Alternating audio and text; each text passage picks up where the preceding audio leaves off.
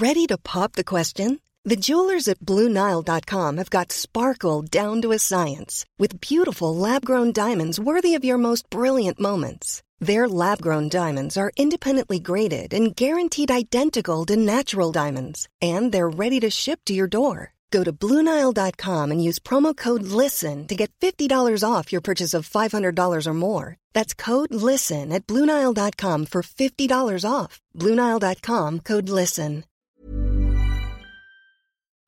Thank.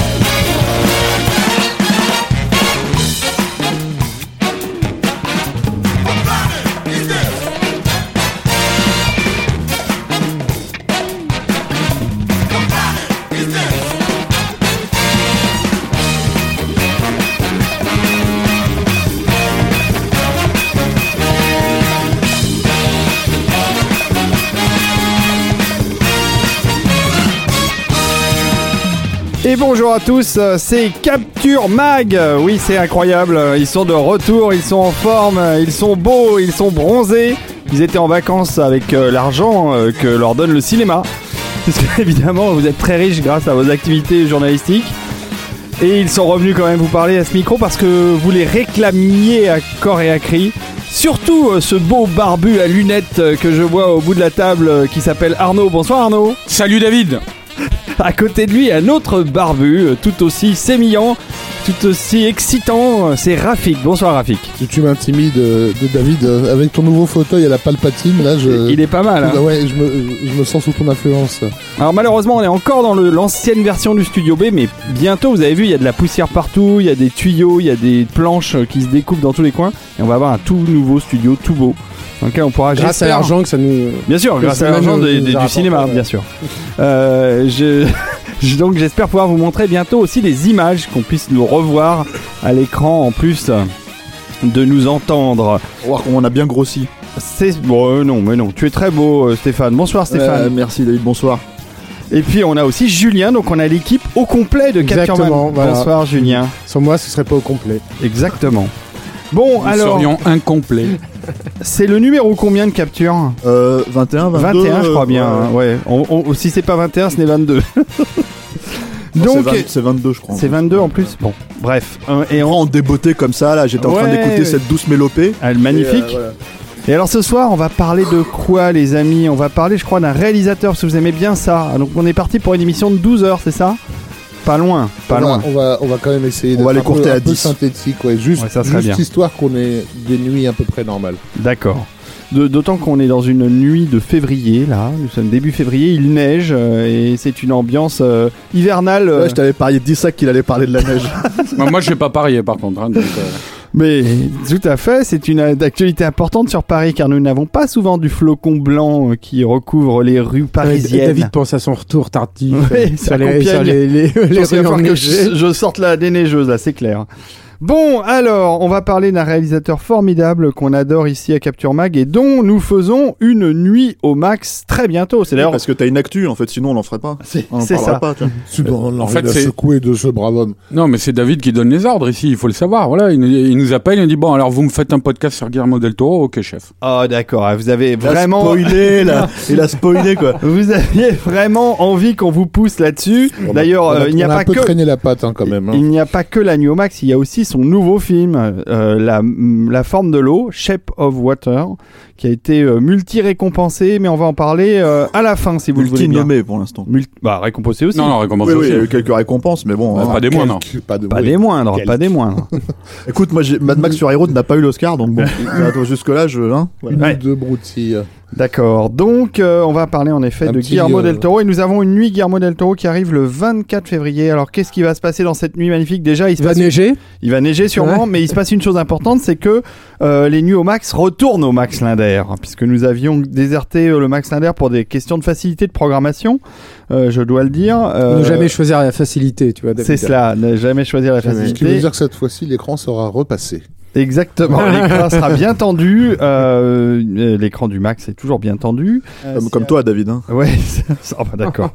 on est bien barré dans cette émission. Euh, donc, on se retourne au Max Linder, euh, projection euh, superbe, siège confortable dans lequel vous pourrez euh, euh, étendre euh, votre corps lascivement et pouvoir passer toute la nuit devant les films de Guillermo del Toro. Nous allons commencer la nuit par Le Labyrinthe de Pan, qui est pas des Pas moindres. dégueulasse. Ouais, pas des moindres de ces films. Histoire de bien te plomber la gueule, là. C'est ça. On continuera par euh, les réjouissances par euh, Hellboy, qui est quand même Histoire de bien te remonter. C'est ça. Et on finira par l'échine du diable qui euh, fait flipper. Alors au niveau des copies, parce qu'on me pose souvent la question, je pense que le labyrinthe de Pan, ça sera, enfin j'en suis sûr, c'est un DCP, euh, mais j'espère que ce sera le nouveau DCP euh, de remaster 4K du labyrinthe de Pan, ce qui serait cool.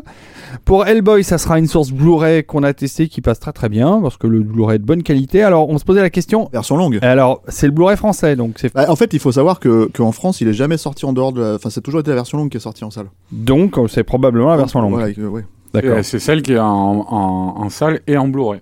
Exactement. On a que celle-là, nous. Très bien. Eh ben, on va pas se plaindre. D'ailleurs, très d'ailleurs, bien. effectivement, je crois que même aux États-Unis, finalement, le Blu-ray, il est, il est. euh, Il est aussi en version ouais, extended. Ouais. Extended cut. Un director's cut, en fait. Voilà. Ensuite, euh, nous finirons donc par l'échine du diable, qui est en DCP lui aussi. Euh, donc euh, voilà, ça va être une très belle qualité de projection. Pour ceux qui n'ont jamais vu l'échine du diable, ça vaut le coup de venir le voir au Nuo Max parce que pour le voir sur grand écran, faut se lever de bonne heure. Et là, du coup, euh, vous aurez ce bonheur justement. Donc voilà, il reste. D'autant euh, plus que je crois que Julien fait un commentaire audio, non C'est pas ça Ah non, pardon. Pour Non, ceux ça, que ça c'est- sur- le DVD que Julien euh, commente euh, certaines séquences. euh, Non, juste les effets spéciaux. Les effets euh, spéciaux. Avec le petit Santi. Et le petit Santi. C'est Ouais, c'est- c'est private joke. Bon, en tout cas, euh, d'abord c'est un super film. On va en parler très vite justement dans cette mission. Très vite, très vite, dans 5 heures. Ouais, c'est ça. Euh, en tout cas, euh, voilà, la nuit au max. euh, je vous conseille, si vous entendez cette émission, de vous précipiter sur les places si ça vous intéresse, pour la simple raison qu'au moment où on enregistre, je crois qu'il reste moins de 60 places disponibles au Max Linder, donc c'est-à-dire très peu, et il en part tous les jours. Ça va être une nuit complète, archi complète. J'en profite, hein, puisqu'on est là détendus tous ensemble, pour vous annoncer la nuit, euh, d'ailleurs vous êtes au courant, suivante, celle qui fera l'objet probablement d'un podcast suivant de Capture Mag. Oh, comme toi, tu spoil carrément de, de podcast en podcast, quoi. Bah non, mais c'est vrai qu'il a lui aussi une actu euh, extrêmement brulante en ce début d'année. C'est l'ami euh, Steven Spielberg. Et euh, vu L'ami. le- Ah ouais. C'est un ami. Ah ouais. Maintenant, c'est un ami c'est un ami. Encore aujourd'hui Exactement. Euh, euh, car euh, il a sorti au début de l'année un film qui s'appelle euh, Pentagon Papers. Ah, t'as failli, t'as failli te planter, je te guettais, là. non mais je sais. Et puis en plus, euh, Panama vous- Papers. Vous, voilà, vous adorez la façon dont je prononce l'anglais, donc euh, profitez-en. Donc Pentagon Papers, qui est un film, euh, euh, une sorte de biopic euh, historique. Ah non, pas du tout. Pas du tout. c'est Bah pas une non, histoire vraie. non, si, c'est c'est une histoire vraie, mais c'est pas un biopic, c'est pas l'histoire d'une Oui, personnalité. c'est pas l'histoire du vrai. c'est- vrai. C'est une histoire vraie. Voilà. Et Histoire d'un scandale euh, médiatico-politique. tout à fait. Et qui est un grand film. A priori, je l'ai pas vu moi, mais vous avez l'air d'apprécier. Ah ouais. Euh, et il sort à la fin du mois de mars, un film qui m'intéresse nettement plus au niveau de sa thématique, mais ça c'est parce que moi je suis un gros bœuf. Euh, c'est Un euh, gros geek, surtout. un gros geek, c'est Ready Player One, tiré d'un roman que j'ai adoré. Euh, le roman est vachement bien. Enfin, moi j'ai beaucoup aimé le roman, j'ai trouvé. T'es t'es le premier à me dire ça. Non, moi j'aime beaucoup le roman parce D'accord. que il est balèze. C'est-à-dire que le mec qui a écrit ça, euh, il connaît son sujet et les références geeks sont réellement intéressantes. Non, non, j'ai beaucoup aimé le roman, euh, même si ça démarre euh, un peu durement, mais euh, mais c'est vraiment un chouette bouquin. Et donc j'ai hâte de voir ce que Spielberg en a fait à l'écran. Du coup, je me suis dit. Ça vaut le coup de faire un- une nuit au max Steven Spielberg et comme euh, euh, approche thématique, je me suis dit parlons de la science-fiction euh, de Steven Spielberg puisque c'est un c'est un genre dans lequel il excelle et dans lequel il a fait de nombreux films. Alors après le choix, bah c'est c'est difficile hein, toujours de- d'arrêter un choix et je me suis dit que ça serait intéressant de prendre un film de SF par décennie. Donc j'ai pris un film de la, du début des années 80, un du début des années 90 et un du début des années 2000. Donc nous aurons E.T. le remastering 4K, je précise que c'est bien la version de 1982 et pas la version bidouillée à l'informatique de 2002. Donc surtout qu'il l'a- il, il veut plus. euh, Il veut non plus, non, euh, il l'a retiré. ouais. Bah, il a eu, il a fait marche arrière, euh, contrairement à George Lucas, et c'est, tout à son honneur. Il s'est rendu compte que le bidouillage informatique c'était rigolo sur le moment, mais qu'en fait ça vieillissait très très mal. C'était bon, embarrassant dès, dès l'époque où, ça a été mis à disposition. Non, mais c'est surtout qu'il s'est, rendu compte que c'était une, une- il avait, il avait créé une négation de son, son film quoi. C'est ça, hein, son optique. Ah tout à fait, tout à fait. Donc euh, donc euh, euh, c'est bien donc la version de 1982 qui sera en DCP 4K. Donc je vous prie de croire que la qualité sera au rendez-vous. D'autant qu'au Max Linder nous avons un projecteur 4K, c'est un Christie de toute beauté. Donc voilà, la copie devrait être superbe. J'ai eu la chance de le tester. de tester le Blu-ray UHD euh, 4K euh, sur mon écran LG OLED, donc donc j'ai pu apprécier euh, le Ça fait travail. beaucoup- Ça fait beaucoup de name dropping. Oui, hein, je ça, sais, hein. je sais, mais, mais c'est pour préciser que je me suis euh, vraiment immergé dans cette copie et que j'ai j'ai vraiment, contrairement à Rencontre du troisième type, donc qui a bénéficié aussi d'un remastering en 4K, mais qui est beaucoup moins intéressant, et à cause du format du film, et à cause du fait que le film a été beaucoup retravaillé en incrustation, et donc euh, est beaucoup tourné de nuit avec des pellicules qui n'étaient pas forcément adaptées pour ça à l'époque, donc il y a énormément de grains sur Rencontre du troisième type. Il n'y a pas ce défaut-là sur euh, E.T. et les scènes de nuit sont absolument incroyables de beauté, de profondeur. Quand le début du film, quand euh, c'est dans la forêt avec la musique de Williams, j'en ai des frissons rien que d'y penser. Il y a les poils qui se dressent. Donc ça vaut le coup de redécouvrir E.T. parce que j'ai beaucoup de gens euh, qui m'en ont parlé, qui m'ont dit oh E.T. euh, ça m'a toujours laissé un peu froid. Ouais, voyez voyez E.T. non mais si vous l'avez vu, non mais si vous l'avez vu à la télé euh, en train de faire autre chose, pas vraiment concentré. On parle- de gens qui ont pleuré à Wonder Woman, j'ai Des noms de gens qui m'ont dit série. E.T. bof. Eh bien, euh, vous voulez que je vous dise, à ma grande honte, j'étais comme eux et j'ai vu E.T. à sa sortie et ça m'avait laissé relativement froid. J'étais j'étais ado, euh, j'étais pas touché par cette histoire. C'est la période punk. C'est ça. J'ai eu la C'était chance ta période de génération revoir perdue. E.T. dans d'excellentes conditions puisque c'était au Forum Horizon dans la grande salle THX en projet pr- euh, privé euh, sur une copie neuve euh, 70 mm. Et là, j'ai découvert le film et ça m'a complètement bouleversé. C'est un film qui m'a marqué au fer rouge.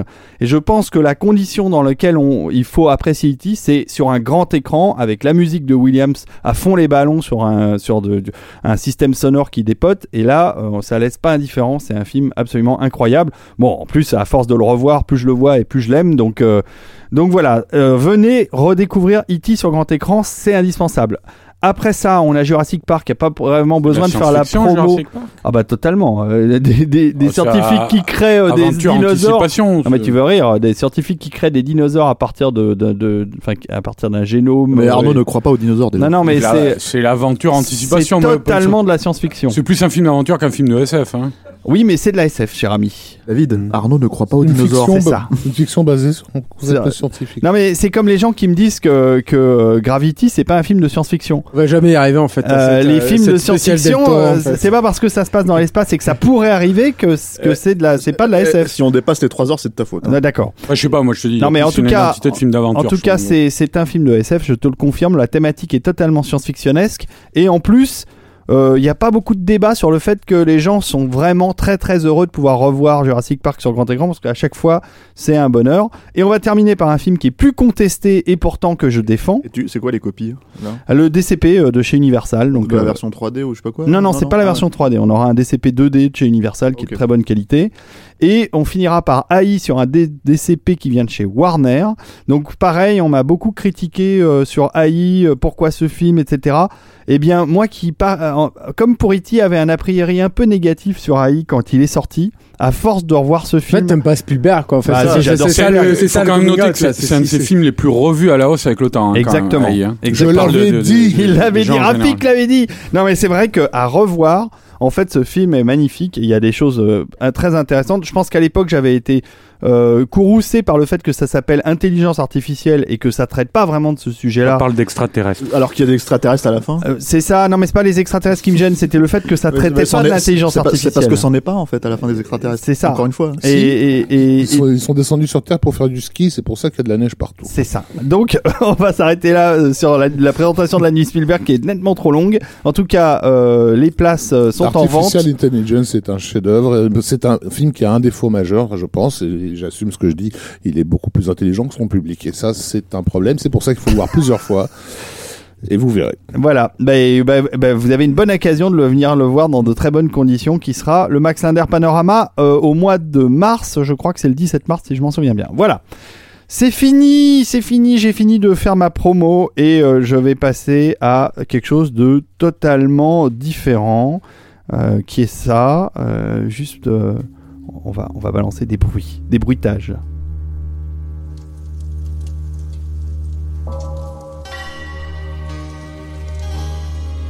En 1536, huyendo de la Inquisición, el alquimista Oberto Fulcanelli desembarcó en el puerto de Veracruz, México.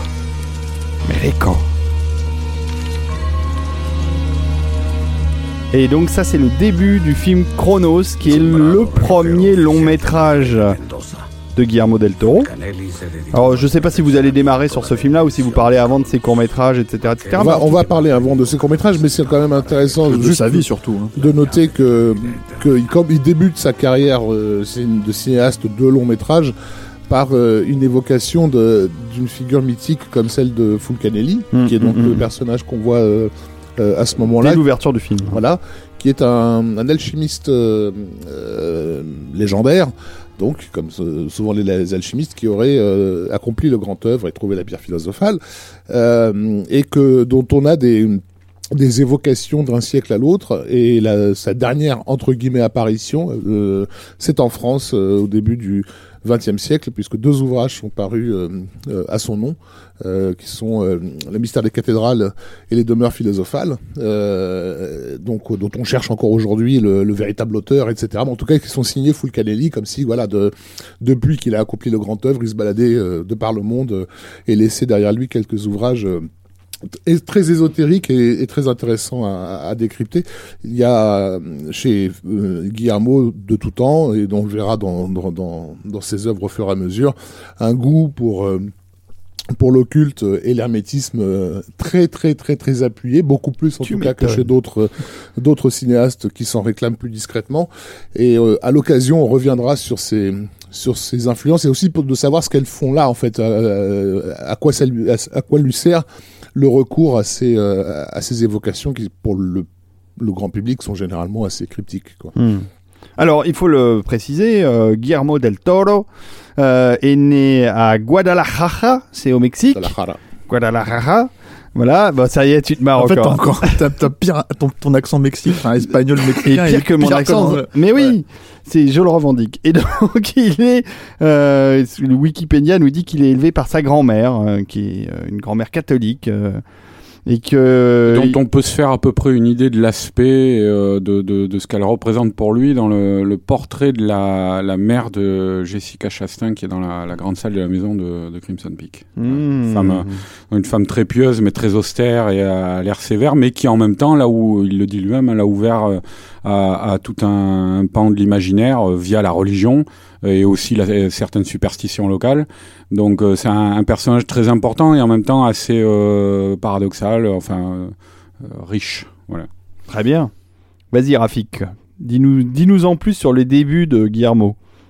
Euh, je sais pas si ça sera à moi de, de parler Ah des bah sinon, débuts, Stéphane. de, de, de Guillermo euh, ou plutôt euh, plutôt Julien Ou qui, Julien. qui euh, qui le connaît je Ou Arnaud, peut-être. non non mais pour, pour, Il le connaît depuis son enfance. Ne vous battez pas pour une raison toute simple que, qui est que il s'est d'abord fait connaître en tant que responsable d'effets spéciaux euh, et qu'on a ici un, un spécialiste, spécialiste euh, en la matière. en la matière. Euh, juste moi j'ai pas vu euh, tout ce qu'il a fait euh, avant ça. Euh, Avant Chronos Voilà j'ai vu les courts métrages, notamment Géométria. Qu'il a réalisé en 1987, euh, qui est euh, l'histoire d'un d'un gamin qui doit préparer un examen euh, De, gémo- de de géométrie. géométrie, voilà, Ah, et qui a l'idée de faire une invocation euh, diabolique dans sa chambre et qui se retrouve en fait prisonnier de, du pentacle qu'il a qu'il a qu'il a créé qu'il a créé quoi sous l'emprise d'une créature tandis que sa sa grand-mère était dans la pièce qui est dans la pièce à côté en train de regarder une parodie de de l'exorciste voilà découvre le, le, le môme alors qu'il est pris euh, pris au piège de, de ce truc là alors c'est très très fauché mais euh, avec les moyens de l'époque, il il y avait- on voit déjà qu'il euh, qu'il cherche à tout prix à, à, à, à émuler euh, pas mal de, de, de formalistes, euh, un peu à la Mario Bava, euh, Argento et compagnie, avec beaucoup de de- d'aplats rouges dans tous les coins, etc. Sans parler bien sûr de l'influence Ça, ça dépend de ses cours. de hein. l'occulte. Ouais. Ça dépend de ses cours. Est-ce que y a- sur, sur le, le DVD, euh, je crois que c'est le DVD américain de Chronos, il y a justement des, des bouts de court métrage en fait de, de ces films-là. Il y a Don, Donia Lupe. Et sur les critérions qui sont aussi les Ils sont écrits sur les critériums aussi. J'ai pas, j'ai pas regardé les critériums, mais, Ouais. mais le- sur sur euh, sur, sur ce DVD-là, en fait, t'as as des extraits et c'est des trucs. euh, Enfin, il a refait. Alors, c'est marrant parce qu'il d'ailleurs, il a il a refait ce plan-là bien plus tard euh, dans Hellboy. Mais il, il fait des plans à la Dirty Harry en fait où la, la, la vieille elle arrive avec son, fus- son flingue et en fait elle commence à shooter comme ça en, en fisheye et tout donc t'as pas mal il, il- il est hyper Peter euh, Jackson a fait ça aussi. dans Ouais, il y a toute euh, une- Bad Taste Oui, ou dans oui, euh, dans Branded euh, et même dans euh, le film avec euh, le film sur les fantômes là. Et c'est- euh, un. Frighteners, ouais. C'est les débuts d'un d'un cinéaste qui euh, est en train de, de découvrir le pouvoir du cinéma en fait. C'est c'est ça, c'est-à-dire que oui, c'est grossier, c'est brut de décoffrage, euh, mais euh, mais il y a là un, un- un goût pour l'image, pour sa, sa puissance évocatrice et pour toutes les, les possibilités que ça peut que ça peut donner. Et donc la, la, la mère de ce court- de ce court métrage Géométria, euh, qui pour le coup rejoint ça. Enfin, on, on parle on parle d'un jeune cinéaste qui est en train de se découvrir, c'est-à-dire qui qui fait ses expériences et ses évocations dans sa chambre. Et, et, et elle est la, la mère est interprétée par euh, euh, Guadalupe del, del Toro. Donc euh, c'est aussi l'occasion de voir euh, de voir de voir sa famille euh, à l'œuvre. et dans celui-là où il l'a fait jouer un fœtus après euh, non c'est pas dans celui-là il y, a, il y a un autre il y en a un autre un autre un autre cours où il lui fait jouer un fœtus géant parce qu'il a un gros fétiche sur les sur les fœtus donc voilà et, et en fait il, il sait que le film est enfin je sais plus c'est quel titre mais il sait que le film était pas bon mais il était très content d'avoir euh, Avoir réussi Voilà. à...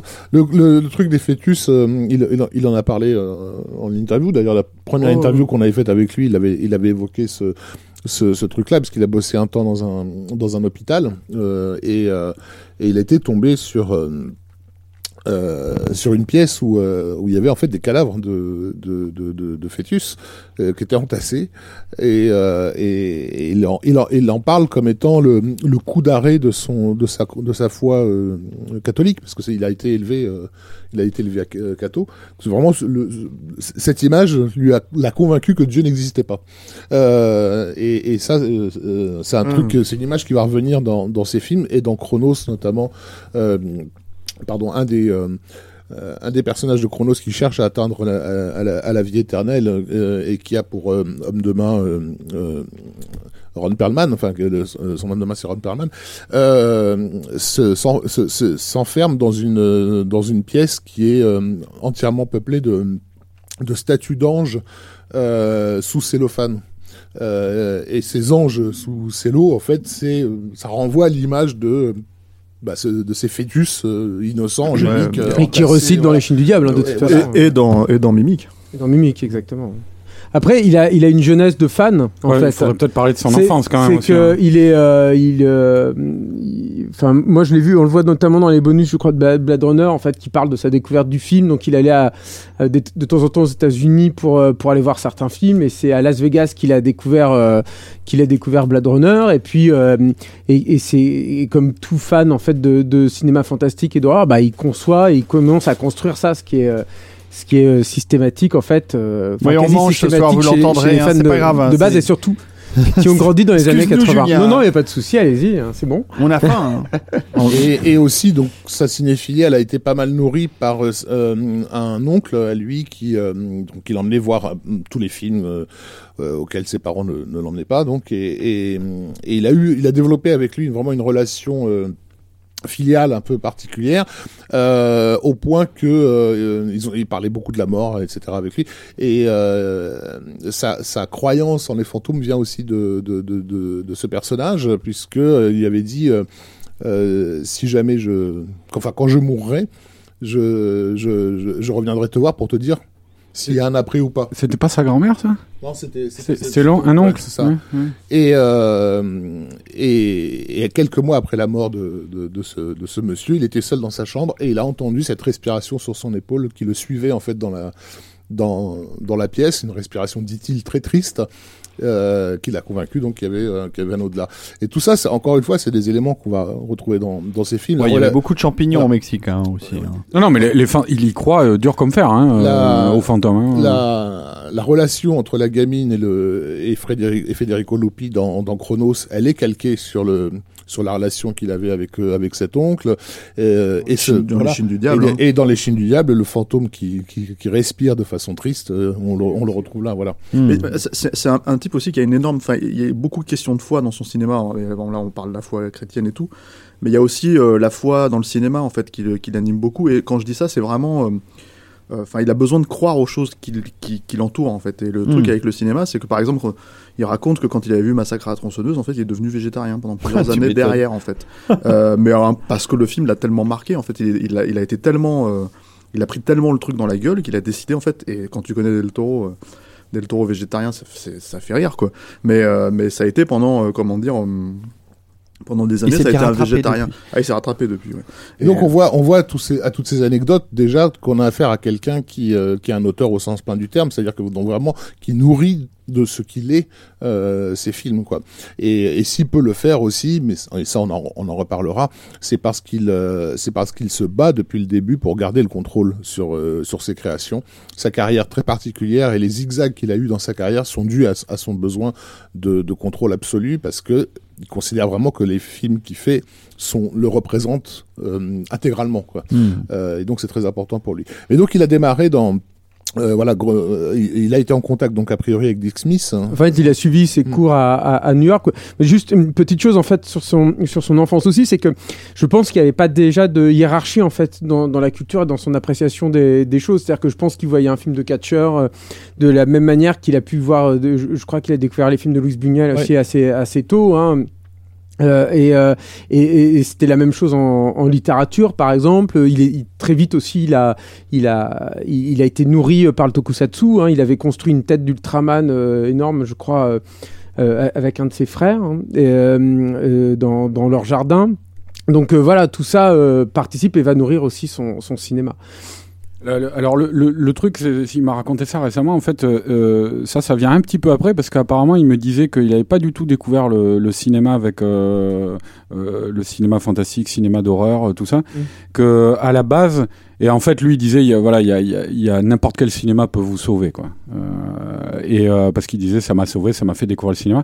Mais parce que il me disait, c'était des trucs très triviaux, c'était des péplums, des péplums bibliques euh, comme l'histoire de Ruth. Là, c'est un, un, film qui date du, je crois, du début des années 60. Euh, les comédies de Doris Day. euh, voilà, c'est avec ça qu'il a découvert le cinéma. Donc on n'imagine pas forcément parce qu'on imagine un petit bambin déjà en train de regarder des films d'horreur. Et c'est après, effectivement, euh, je pense euh, après dix ans, quoi, que là, il va commencer à se passionner pour tout ça. Et puis qu'il va tourner beaucoup de courts métrages aussi, hein, euh, notamment en stop motion, euh, et euh, qui sont souvent des remakes des films qu'il découvre à cette époque-là. Je, je crois l'étrange créature du lac noir, la planète des singes, des trucs comme rapport à l'hor- à l'hor- à l'horreur, j'ai jamais réussi à, à remettre chronologiquement euh, pas mal de choses qu'il a pu nous dire en, en- en interview, mais il insiste sur le fait qu'il a eu une enfance violente, euh, qu'il a vu des enfants mourir, euh, des choses qu'on va retrouver dans, notamment dans Les Chines du Diable, hein, qui est de ce point de vue-là un film euh, pas autobiographique, mais de, qui, a une, qui porte une partie de Qui a un écho de ce- personnel, voilà, un écho, quoi. voilà. Et ça, j'ai pas réussi à, à situer à quelle époque de sa de sa vie il a pu euh, fréquenter des écoles euh, catholiques et euh, et être en, en contact comme ça avec euh, avec des gamins capables de se de se planter des coups de couteau euh, dans le bide, quoi. Et même les éclats de violence dans ses films ou ceux qu'il a inspirés sont des choses aussi qu'il a vues. Je, je, je me demande en fait si, parce que dans, dans l'orphelinat qu'il a produit, euh, l'idée de la dame qui a Oui, la mâchoire disloquée ouais, ouais. vient de lui. Ouais. Mais je crois me souvenir que c'était une image qu'il avait vue aussi, un truc qu'il avait, qu'il avait déjà, déjà croisé en fait auparavant au Mexique et qu'il avait remis en fait dans, dans, dans le film. Quoi. Ce qui, est, ce qui est marrant aussi par rapport à sa croyance au fantôme, là, euh, c'est, je crois qu'il racontait récemment, alors je sais plus sur quel tournage c'était. Euh, il était allé dans des repérages et euh, donc euh, c'était peut-être pas sur Chapeau Fouetter, mais peut-être sur Crimson Peak. Et euh, il était allé dans des repérages et il racontait l'histoire euh, comme quoi il avait vu un fantôme dans un hôtel une nuit qu'au- au, au cours de, de- ils étaient dans un hôtel à côté des, des lieux euh, où ils étaient en, en repérage et euh, il a vu dans, dans, dans sa chambre un fantôme. quoi. C'est, c'est, c'est... Après bon c'est pas le premier. Hein. Euh, je sais que tu as Robert Wise, je crois, qui a fait La Maison du Diable, hein, qui a une grande Peter source Jackson. d'inspiration. Peter Jackson avait Voilà. euh, parlé d'un fantôme qui visitait Ouais. euh, chez Fran Walsh quand il se fréquentait au début. Donc c'est pas forcément des champignons, mon cher David, mais c'est euh, c'est euh, Burton aussi. une croyance Burton, je croyais qu'il euh, il parle pas des fantômes aussi, Burton? Ouais, Ouais, c'est des mecs euh, tous un peu barrés ces gens-là, hein. des, des hippies. Des hippies, tu l'as dit. Et donc, euh, donc il a, il démarre donc avec cette euh, cette boîte d'effets spéciaux. Oui, euh, c'est intéressant parce que dans, les années Julien. 80, il y a euh, un de ses films euh, préférés, c'est The Thing, et euh, un de ses héros, c'était c'était Rob Bottin, et puis aussi un- il, est- il a été évidemment euh, extrêmement marqué par l'Exorciste. Et un autre de ses héros, c'est euh, c'est c'est Dick Smith, qui était le créateur des effets spéciaux de l'Exorciste, mais aussi de du parrain, enfin de qui Man. est, et qui est le, le- disons que le, le père fondateur des effets spéciaux modernes de maquillage, ce qui semble comme ça pour les néophytes un, un- un petit truc en fait. C'est vrai, effets spéciaux de maquillage, c'est un peu, c'est un peu Mm. lourdingue. mais en fait c'est ultra important, c'est fondateur à mon avis, à mon sens, dans euh, on va dire deux décennies euh, bien tapées Mm. en fait Mm. de cinéma fantastique et de science-fiction. C'est-à-dire que les, les, les, les gens qui faisaient les monstres sont aussi euh, des et je pense que c'est ça qui l'a attiré en fait, comme c'est ce qui a aussi attiré quelqu'un comme Peter Jackson d'ailleurs. Euh, ce sont aussi des créateurs d'univers. Je pense que c'est ça en fait ce qui l'intéressait, c'est c'est que il, il donne vie en fait à, à quelque chose d'imaginaire. Quand tu démoules une créature en, latex, ben tu, tu lui donnes vie tout à coup. Et il y a peu de corps de métier dans le cinéma, c'est-à-dire qu'on parle de directeur de la photographie ou monteur, etc., qui te donne cette possibilité-là. Donc je, je pense en fait que je, je- je crois qu'il s'est vraiment orienté dans les maquillages d- d'effets spéciaux. Enfin, c'était pas, euh, c'était pas par défaut. En fait, c'était un vrai intérêt. Il, euh, il, il a, il a payé très cher donc pour suivre les cours de Dick Smith euh, à New York, parce que Dick Smith a, a prodigué son savoir comme ça à plusieurs générations euh, de, de maquilleurs Il d'effets avait une spéciaux. école? Euh, il- en fait, il donnait des cours. Il avait, il avait euh, publié aussi euh, quelques manuels bouquin, en fait, et, euh, et il avait des échanges épistolaires Ouais. avec énormément, énormément d'élèves, mais mais pas seulement en fait des, des gens qui, qui ont créé des effets spéciaux ultérieurement. Euh, je suis désolé de le ramener sur la table, mais, mais par exemple quelqu'un comme J.J. Abrams, l'origine même de, de, de sa cinéphilie, de son œuvre cinématographique est née là. Donc bon, euh, Je t'excuser, Julien, tu peux t'excuser parce que. Non, non, mais désolé c'est du- vrai que la du liste, parallèle, mais c'est intéressant. En la fait, liste veux, des gamins qui écrivaient à Dick Smith et auxquels il prenait le temps de, de, de répondre, répondre. c'est euh, c'est c'est le cinéma des années 80, 90, 2000 quoi. C'est étonnant. Mm. Euh, et il y a un amour de toute façon, c'est aussi, je pense qu'on sera amené à en reparler euh, de Del Toro pour euh, pour tous ces créateurs-là, un respect et une réelle implication. C'est-à-dire que il a tiré de cette expérience dans les effets spéciaux parce qu'ensuite il a fondé en fait sa compagnie d'effets spéciaux au Mexique, euh, Necropia. Il a travaillé en fait sur des, des petites productions. Il avait euh, il avait sculpté euh, le, le- une partie des maquillages de et il a conçu, je crois, la quasi-totalité des maquillages en fait de Mimic, de pas de Mimic, pardon, de, de Chronos. Et euh, Bon, il a fait, il a fait des- il y avait une série, il faisait une série télé sur laquelle il a rencontré. Voilà, euh, exactement. La, la Warren. aura, la aura Mercada. où, où il avait accompli un tour de force en maquillant, je crois, en zombie, une armée. Il y, avait, une, je crois, une centaine de figurants, un truc comme ça. Ils étaient deux, je crois.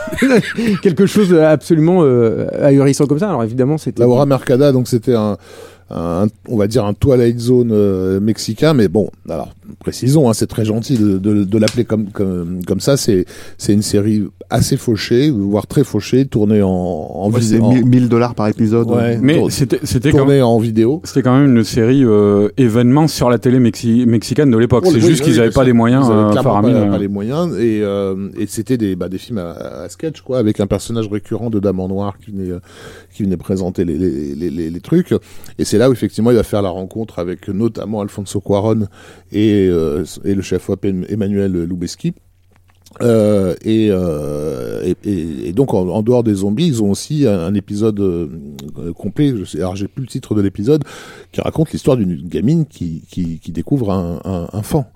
Euh, un pan, enfin un pan, pardon, euh, un, fa, la- un fauno euh, dans les sous-sols, quoi. Et, et la, la, la source du labyrinthe de Pan, elle vient aussi Elle vient de de- là, d'un ouais. épisode de Laura euh, Mercada. Alors, si, si les, les auditeurs veulent les regarder, hein, ils sont. On Euh, je, YouTube. sais pas s'ils y sont tous, mais il y en a quand même une, une bonne quantité là sur sur YouTube. Ça, ça vous permettra de voir les, les débuts en vidéo de- d'Emmanuel Lubezki. C'est très rigolo. voilà, c'est c'est très rigolo parce que ça fait effectivement horriblement fauché, etc. Et c'est là où, où quelque part ça, ça donne un supplément de respect euh, à, à tous ces types parce que tu vois où ils ont démarré. Quoi. Ils ont vraiment Non, pas démarré. hein. Voilà, ils ont vraiment démarré dans les bas-fonds. quoi. Il n'y a, pas- y a pas d'autre mot. Il y a, il y a- y a une vidéo qui est rigolote aussi, si, puisqu'on est dans les effets spéciaux là, de Del Toro, sur une pub, qui interprète un loup-garou.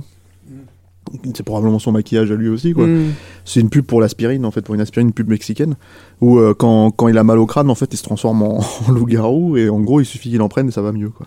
Et, euh, et voilà, et c'est on peut, je pense que si on tape euh, loup-garou, enfin werewolf et, et, euh, Del Toro, Guillermo Del Toro sur YouTube, on, trouve ça quoi.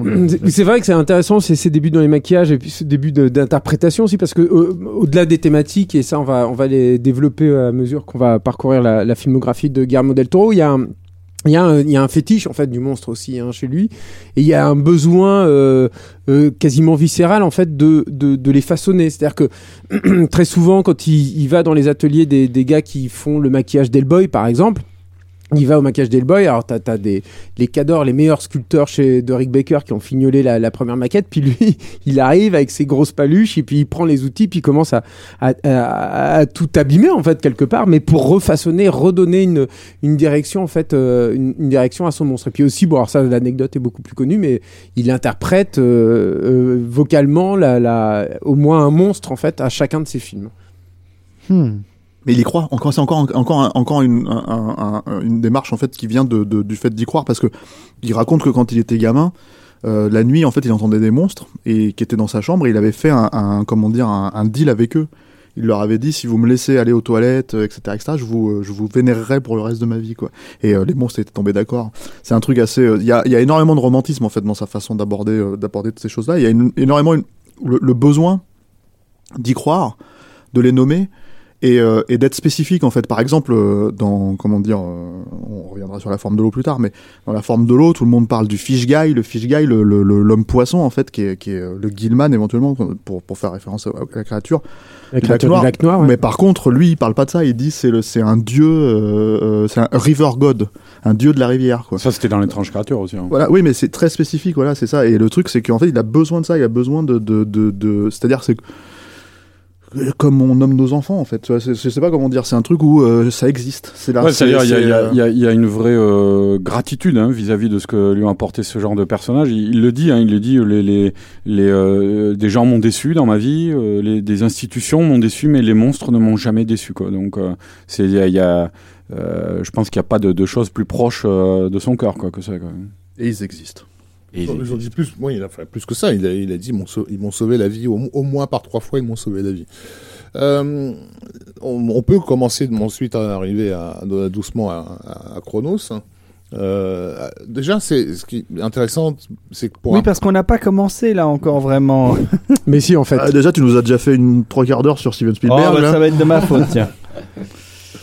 Euh, déjà euh, de, de noter que c'est euh, donc bon, c'est un film de, de 1993 euh, Mexicain. qui est donc mexicain euh, dans lequel Tourné en partie avec l'argent de l'État mais, mais- mexicain Voilà. d'ailleurs. avec euh, Federico Lupi et euh, Ron Perlman. Donc, comme on l'a dit, Federico Lupi, euh, il y a cette, euh, il entretient, le son personnage entretient une relation avec une jeune fille qui peut ressembler à cette relation qu'avait euh, Guillermo avec euh, avec avec son oncle. Quoi.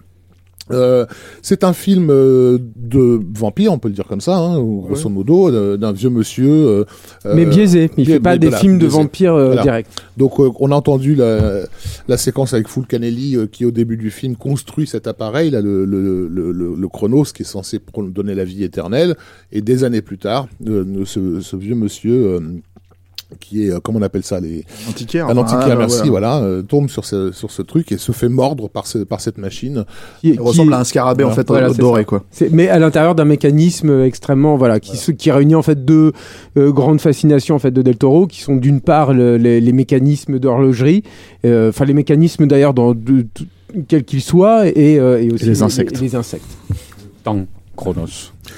Et, euh, et donc bah, se retrouve euh, donc, dans, dans la tradition des films de vampires à, à- à découvrir progressivement sa, sa maladie qui est là très clairement assimilée à, euh, une espèce de, de, de, de junkie en fait. Il, y a, y a une séquence célèbre du, du, du film où il n'a pas encore franchi le pas euh, et il est dans, les, dans des toilettes. euh, à- à- à- incroyablement lustrées et marbrées euh, de, de luxe quoi et, euh, et il découvre une petite tache de sang que quelqu'un euh, que quelqu'un a laissé là et euh, il se penche euh, vers, vers cette tache de sang sur ce lavabo marbré euh, dans l'espoir de la, de la sniffer littéralement quoi et, euh, et on a vraiment ce, ce, ce, ce- cette image euh, pathétique, quoi, du vieil homme en train de se Et en même temps très sexuelle, Ouais. enfin très, en tout Mm. cas d'une viscéralité telle qu'elle est un, un peu embarrassante. quoi. Et, et- et- et là encore une fois, en fait, on est, on, on est dans un truc aussi où il a une représentation du vampire parce qu'il n'y a pas que c'est une, une représentation assez spécifique. En fait, lui, il cite euh, sa référence en fait visuelle, c'est Bilal, Enki Bilal en fait euh, sur euh, sur euh, comment dire euh, sur ce film-là quoi.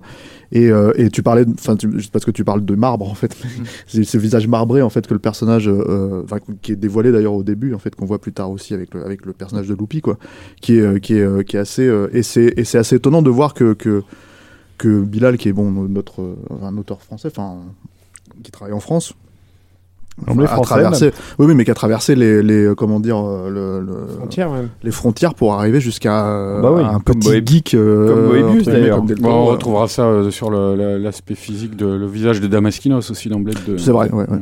Bilal, il avait déjà fait euh, La Forteresse Noire aussi de Michael Mann, donc il a Ouais, peut-être aussi, vrai, ouais. peut-être. euh, Parce que donc ouais, on a on a évoqué son amour pour euh, les, les créatures euh, du bestiaire fantastique euh, les plus connues, sa cinéphilie, euh, mais aussi euh, on peut parler de, de son goût absolument euh, boulimique euh, pour toutes les formes de peinture et d'illustration. euh, c'est un consommateur.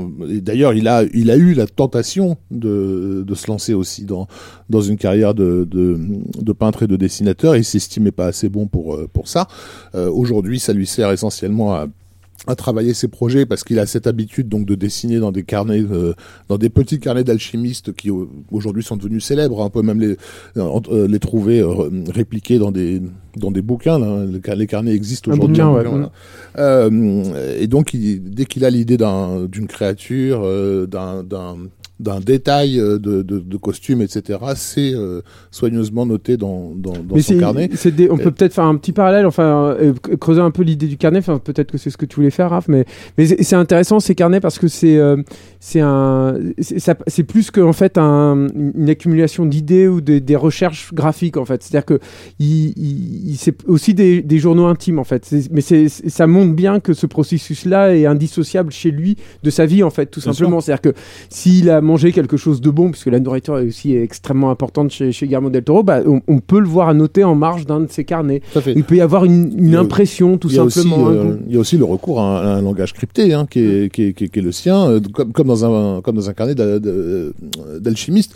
Et, euh, et les recherches qu'il y a dedans ne sont pas toujours des recherches en direction d'un film. C'est effectivement parfois c'est des obsessions. Si euh, s'il euh, s'il vient à Paris et qu'il va au musée où sont exposés là ces, ces corps. euh, les corps décharnés, euh, je sais plus où c'est ce musée où on a de vrais corps humains décharnés. Euh, qui, Oui, qui oui, est c'est le musée qui allait Voilà. fermer, là. Enfin, qui a Voilà. fermé, je crois, d'ailleurs. Euh, tu, tu- tu ben, il va prendre une photo, la coller sur la page et, et étudier le parcours des veines sur ce, sur, sur ce corps comme on l'aurait fait au, XIIIe siècle, quoi, si tu veux. Mais avec beaucoup de soin. Ouais. L'autre truc aussi qui est intéressant sur ces carnets, c'est que il, il les travaille, il y a des brouillons avant. C'est-à-dire quand on les voit comme ça, on a l'impression qu'il les il a acheté ça comme ça. Non, tout est très organisé. C'est un symboliste hein, aussi, un Guillermo del Toro. Il voit des, des, des symboles absolument partout. En tout cas, il en truffe de partout.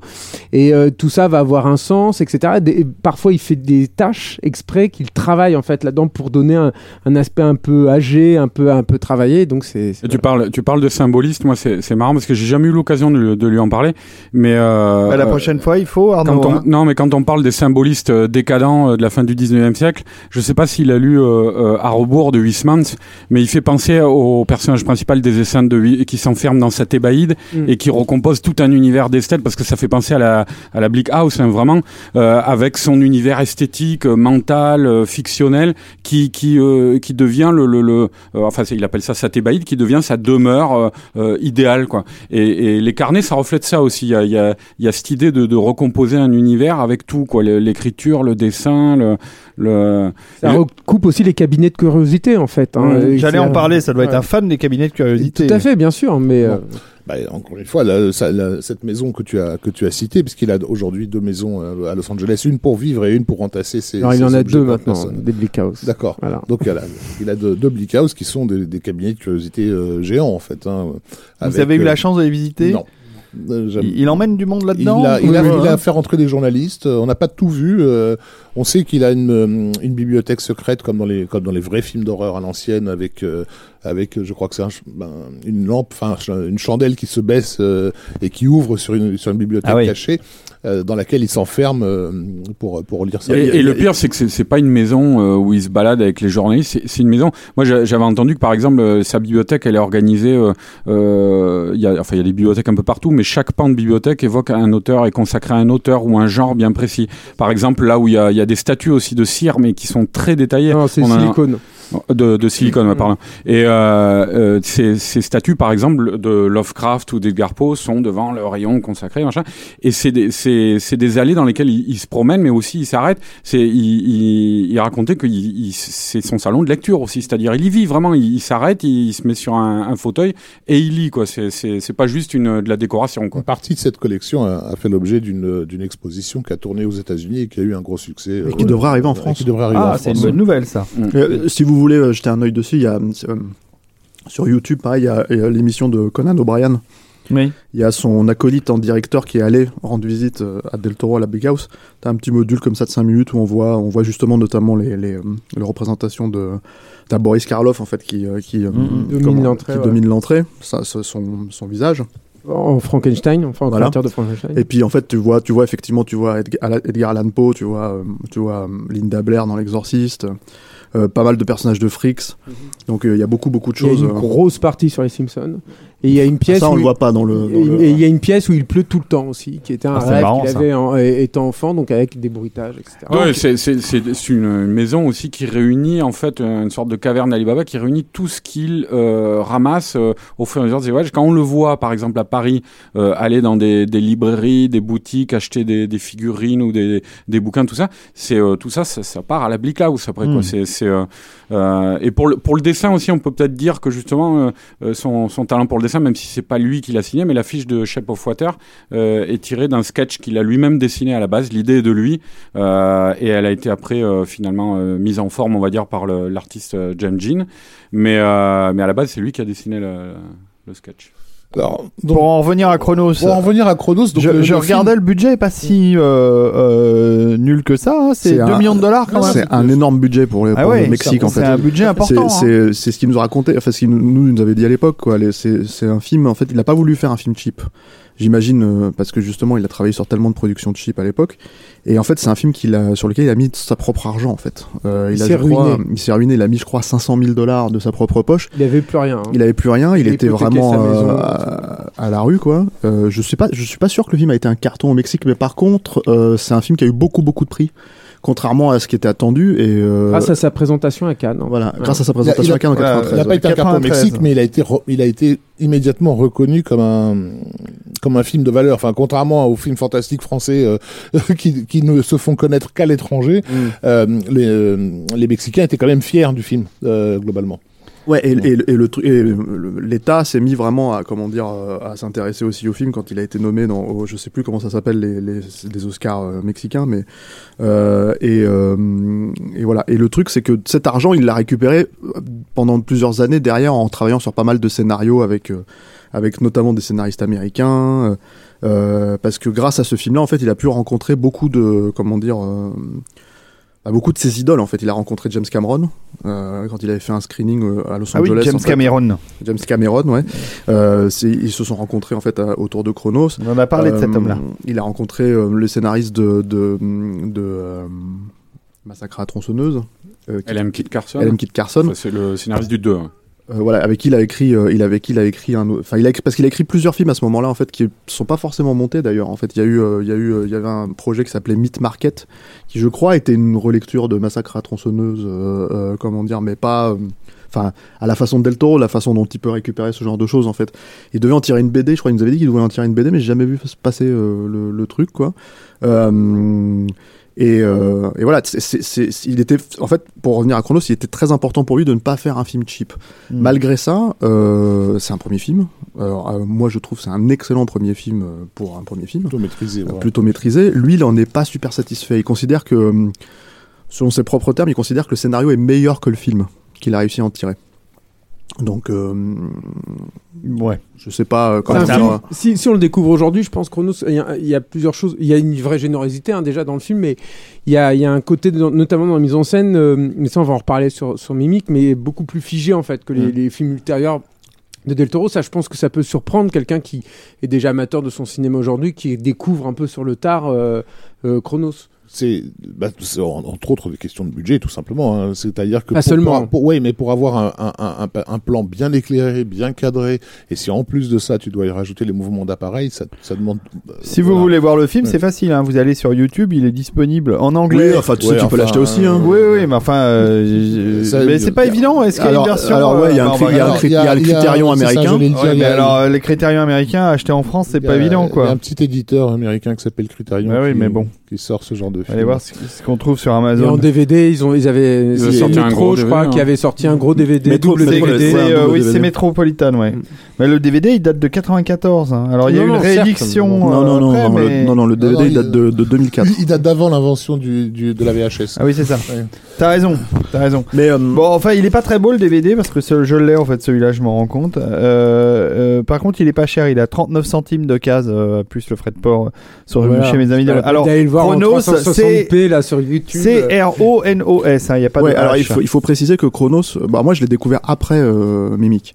Il faut préciser que Chronos, c'est un film qui est sorti uniquement en vidéo en France, même s'il a été présenté à Cannes. Ouais. Euh, il a eu quelques séances, hein, je crois. Euh, Il était sur Canal. aussi. Ici et là, quoi. Et il est passé sur Canal, mais il, est- il, est- il, il était diffusé euh, 4-5 ans après. Hein, Et euh, ça, et ça sorti au, euh, Mexique. d'autant plus surprenant qu'il euh, sortie DVD 2001, 18 août 2001 en DVD en d'autant plus France. surprenant qu'il avait été bien accueilli. Ouais. Euh, il a Bah, moi, je me rappelle des, des magazines de l'époque, le Cinéphage, Cinéphage autres, parlais, ouais, ouais. tout le monde en parlait. Il avait fait plusieurs interviews. Enfin, tu comprenais pas ce qui s'était passé avec ce film. quoi. Euh, donc voilà, rendez-vous manqué. qui, qui ne s'appelait pas Chronos d'ailleurs à, à l'origine. C'était un titre à rallonge qui m'échappe, là, je me rappelle plus exactement. Mais il n'avait pas assez d'argent en fait pour, le, pour la titraille et du coup il a réduit à Chronos. C'est vrai que c'est étonnant parce qu'il ne le cite jamais dans ses films préférés. Je dis étonnant parce que c'est quand même un film où on le reconnaît, euh, personnel, et puis Le c'est son premier film. d'Aurora Grey, c'était le titre original. Excuse-moi Arnaud. Et c'est aussi donc sa première collaboration avec euh, Ron Perlman. J'allais Il a le dire. vraiment insisté pour euh, pour l'avoir. C'est la rencontre entre, C'est la euh, rencontre, euh, entre Del Toro et Ron Perlman, son acteur fétiche donc. Perlman euh, m'en m'en avait parlé en interview et il a pleuré pendant pendant cet entretien en, en se souvenant de de cette de cette de cette rencontre parce que à l'époque euh, Guillermo n'avait pas en- s'était pas encore fait pousser la barbe il avait vraiment un visage de de gosse quoi de d'adolescent Euh, on trouve des photos Oui, euh, oui, allez sur, allez voilà. sur Wikipédia. ça, euh, en 93, on dirait, Voilà. euh, on dirait Sam, euh, Sam dans Le Seigneur des Anneaux. Et donc il était à la fois flatté que qu'un réalisateur veuille à tout prix l'avoir dans son film, donc il avait il avait fait le déplacement et il tombe sur ce sur, sur ce gamin complètement allumé, euh, j'imagine nerd jusqu'au Je crois qu'il était venu chercher à l'aéroport. Il n'y avait Ouais. pas une histoire comme ça parce qu'ils n'avaient pas assez de pognon pour avoir un C'est chauffeur. ça, il et puis avait il l'a emmené au restaurant, Ouais. et la première chose qu'il lui a dit, c'est ça, ça te dérange pas si je commence par le dessert. Ah J'aime oui, bien, j'aime bien quand c'est sucré. Et, euh, et, en fait, il a découvert bah, très vite pendant le repas qu'il avait affaire à quelqu'un de d'inclassable quoi et la- l'aura euh, parce que bon, je crois qu'on peut le dire euh, ici enfin tous comme on l'a rencontré tous les tous les quatre quoi euh, il dégage euh, Guillermo dégage une aura absolument euh, Mais extraordinaire vous aussi, messieurs, vous dégagez Et, une aura euh, extraordinaire. non mais qui a, qui en Bah, plus je vous le dis, hein. Ah, extraordinaire. C'est quelqu'un de très proche, surtout. C'est- ça, l'aura extraordinaire. Parce que oh, extraordinaire, ça peut être intimidant. non, bien l'impression. sûr oui, c'est quelqu'un qui établit une relation euh, directe. euh, C'est pas Alain Delon. Et très positive en fait. c'est c'est C'est un peu de loin. Non, mais c'est un peu Bacchus, quoi, si tu veux. Il y a, y a, tu, ouais, tu, tu sens que tu peux t- t'allonger à côté de lui et boire du vin, quoi. Il y a, il y a- il y a vraiment une invitation à, à Ah se. bah, nous, il nous a fait découvrir des, des breuvages, n'est-ce pas, Stéphane? Euh, À toi, hein, parce que moi je les connaissais. hein. Et donc, voilà. Donc, donc Per- Perlman, Perlman a vraiment été, été tombé complètement, complètement sous le charme de ce, de ce, de ce gars et n'a pas été déçu par, euh, par la façon avec laquelle il a été dirigé dans, dans, dans le film. Alfonso Cuarón qui a produit euh, le labyrinthe de Pan.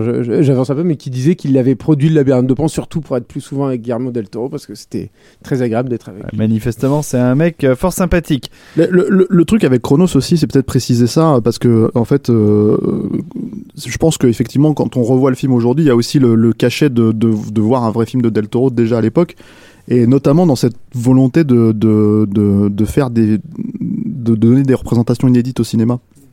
Parce que mine de rien, on dit les vampires, mais c'est pas évident parce que c'est pas du tout une représentation vampirique euh, euh, classique en fait euh, dans, dans Chronos quoi. Et euh, ça, c'est quelque chose qui l'a animé euh, énormément en fait dans sa carrière.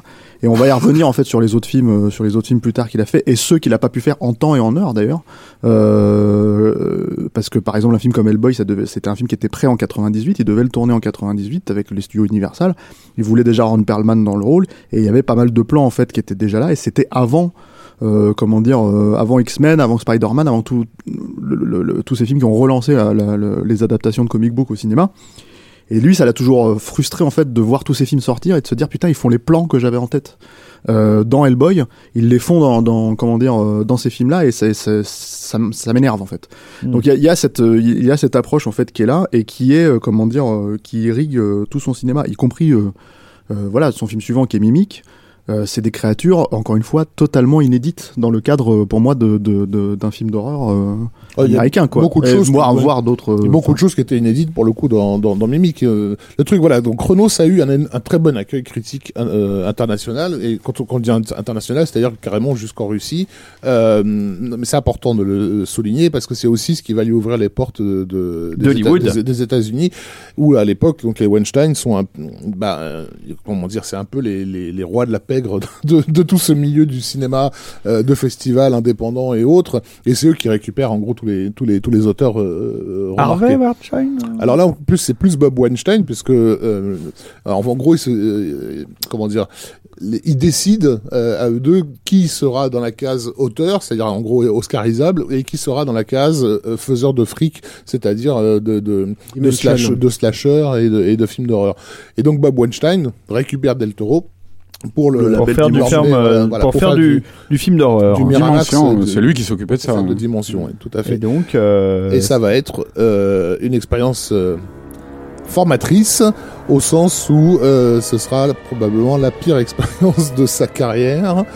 Euh, il en a parlé euh, par bribes de, de, de, de cette de et cette c'est donc aussi sa première collaboration avec le compositeur Mar Mal- Marco. Marco Beltrami, Qui, a, Beltrami. qui, a- qui, à l'époque sort, bah, sort de Scream en fait et donc est, est le devenu un peu compositeur le, de Dimension. le dirait voilà c'est ça tout à fait. Ouais, qui est pas un des plus mauvais. Hein. qui va lui faire un excellent boulot Ah ouais, ouais, c'est Ouais. super, moi j'adore la Mais musique. il bénéficie quand même de toute la force de frappe de, de Miramax euh, à cette époque-là, puisqu'il a euh, celle qui devait être leur vedette à l'époque et qui a eu le malheur de refuser de coucher avec le, le, le monsieur, Le gros dégueulasse. voilà, qui est euh, euh, Mira Sorvino. Oh, arrêtez de l'embêter un peu, là, ça va.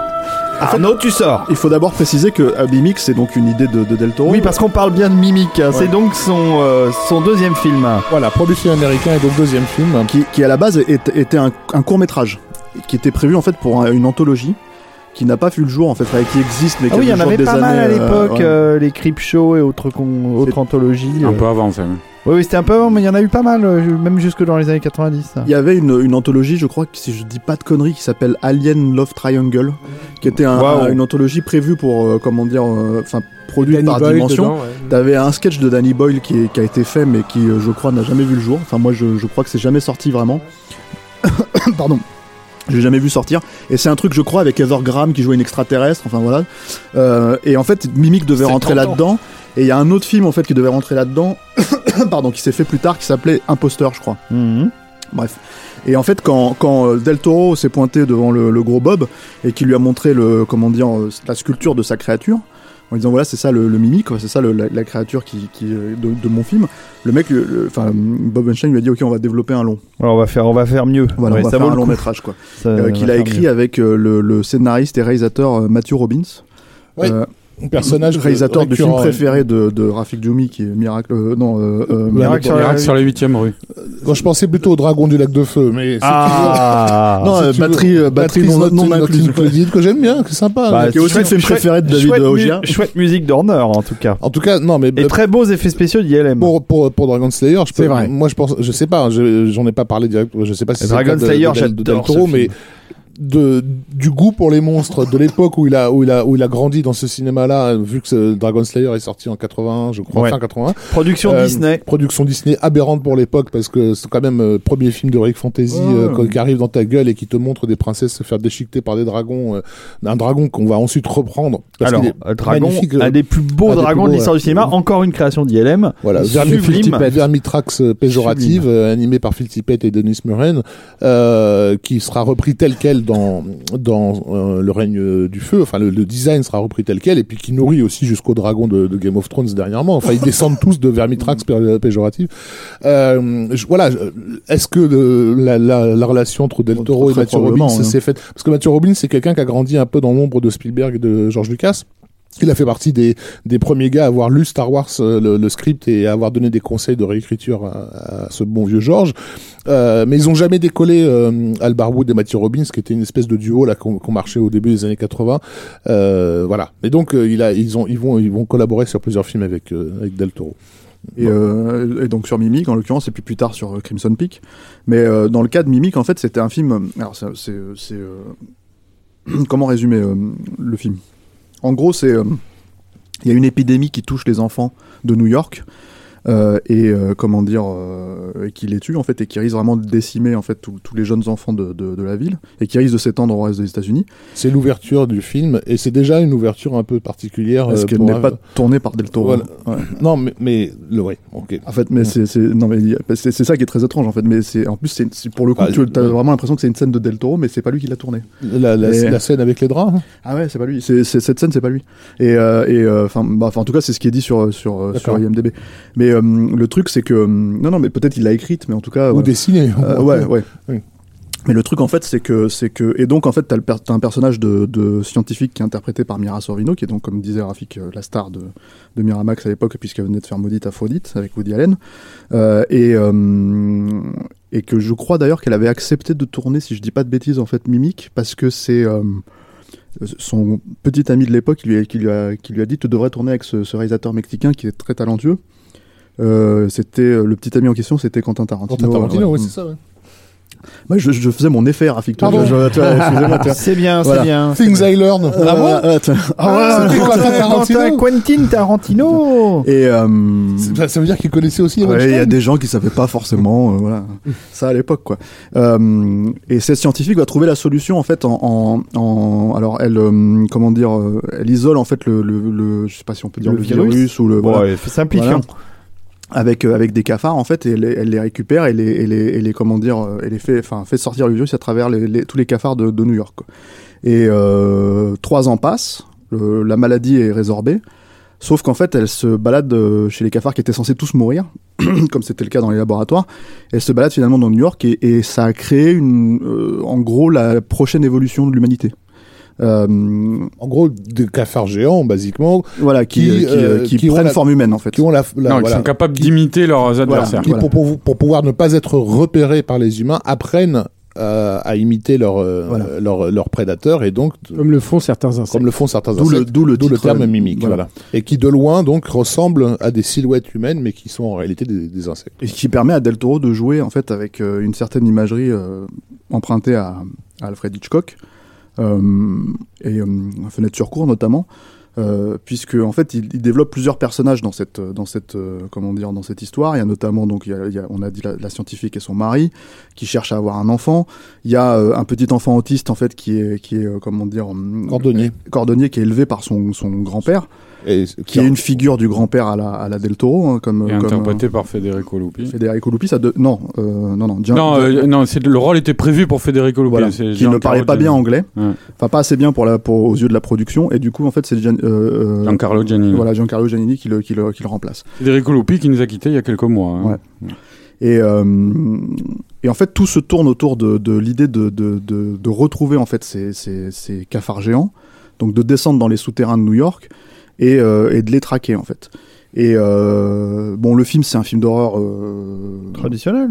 oui, mais assez, enfin, enfin, traditionnel, oui et non. C'est-à-dire que déjà, c'est un film qui visuellement, euh, c'est Oui, du, c'est, c'est- c'est ça, a posé quand même beaucoup de bases de ce qu'on, ce qu'on retrouve chez Del Toro euh, plus tard, quoi. On, y- ouais, on, est, on est au niveau au-dessus des, des productions euh, dimensions. euh, Ah, mais de faut- hein, ça, sans même parler des productions Dimension, hein, c'est clairement voilà. C'est sa rencontre avec Dan Lausten et je parlais du, du côté un peu figé de, de Chronos tout à l'heure. C'est aussi le premier film où il va utiliser justement cette caméra mouvante, euh, Mm. quasiment en perpé. Oui, parce que c'est, c'est, un, c'est un cinéaste qui a, qui, a, qui a appris aussi son art, son métier en fait, et, et, et, et ça très spécifiquement l'art du découpage en fait, euh, au fur et à mesure. Et ça, il, il, enfin moi je me rappelle qu'il nous en avait vraiment parlé euh, sous cet angle-là en disant je, je, j'apprends, je veux apprendre absolument à comment dire, à pouvoir utiliser ça comme un langage en fait, euh, parce que comme il a, comme il a euh, un énorme bagage culturel en fait derrière lui, énormément de goût, énormément de, de références. En fait, il, il, il, il est assez conscient de, de sa façon de composer les couleurs, composer les, les lumières, composer les cadres, ce genre de choses.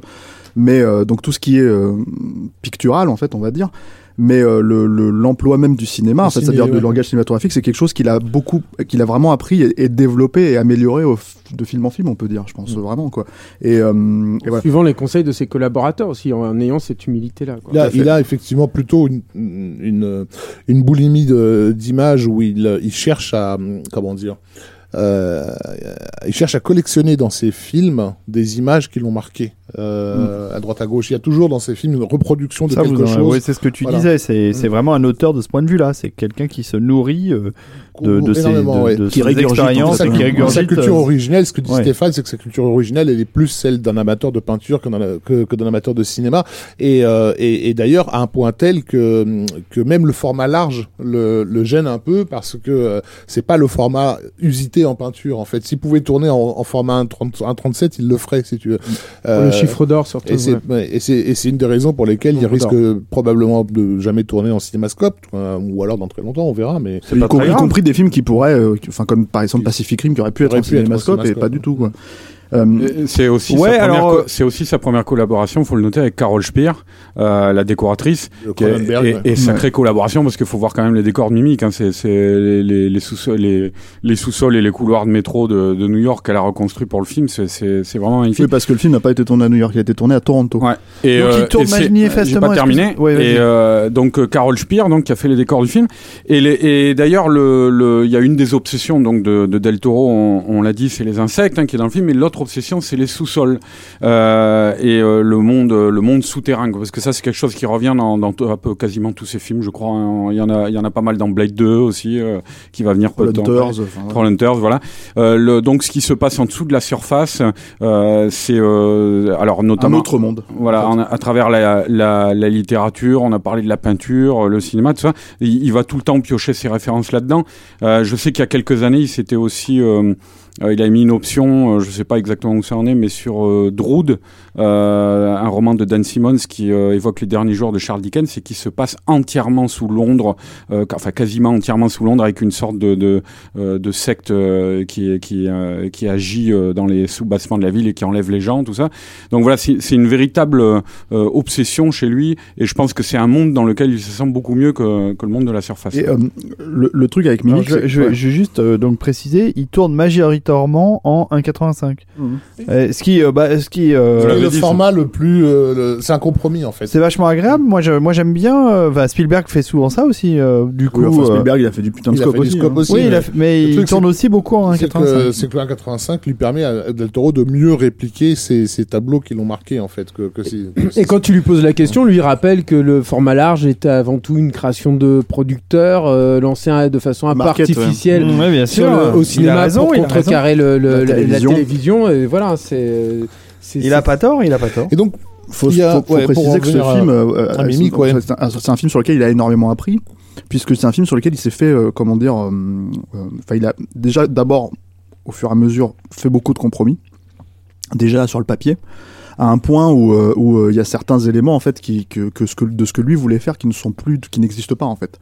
Il y a un director's cut qui est sorti en 2011 de Mimic parce que, en gros, la production le, le- le- lui a imposé euh, des euh, producteurs exécutifs en permanence, des, euh, l'utilisation de l'emploi d'une seconde équipe, ce qui est assez courant hein, dans le cinéma américain, mais que, mais que, euh, comment dire, mais que lui ne voulait pas à la base. Il voulait tourner absolument tous ses plans, il voulait contrôler tous ses plans.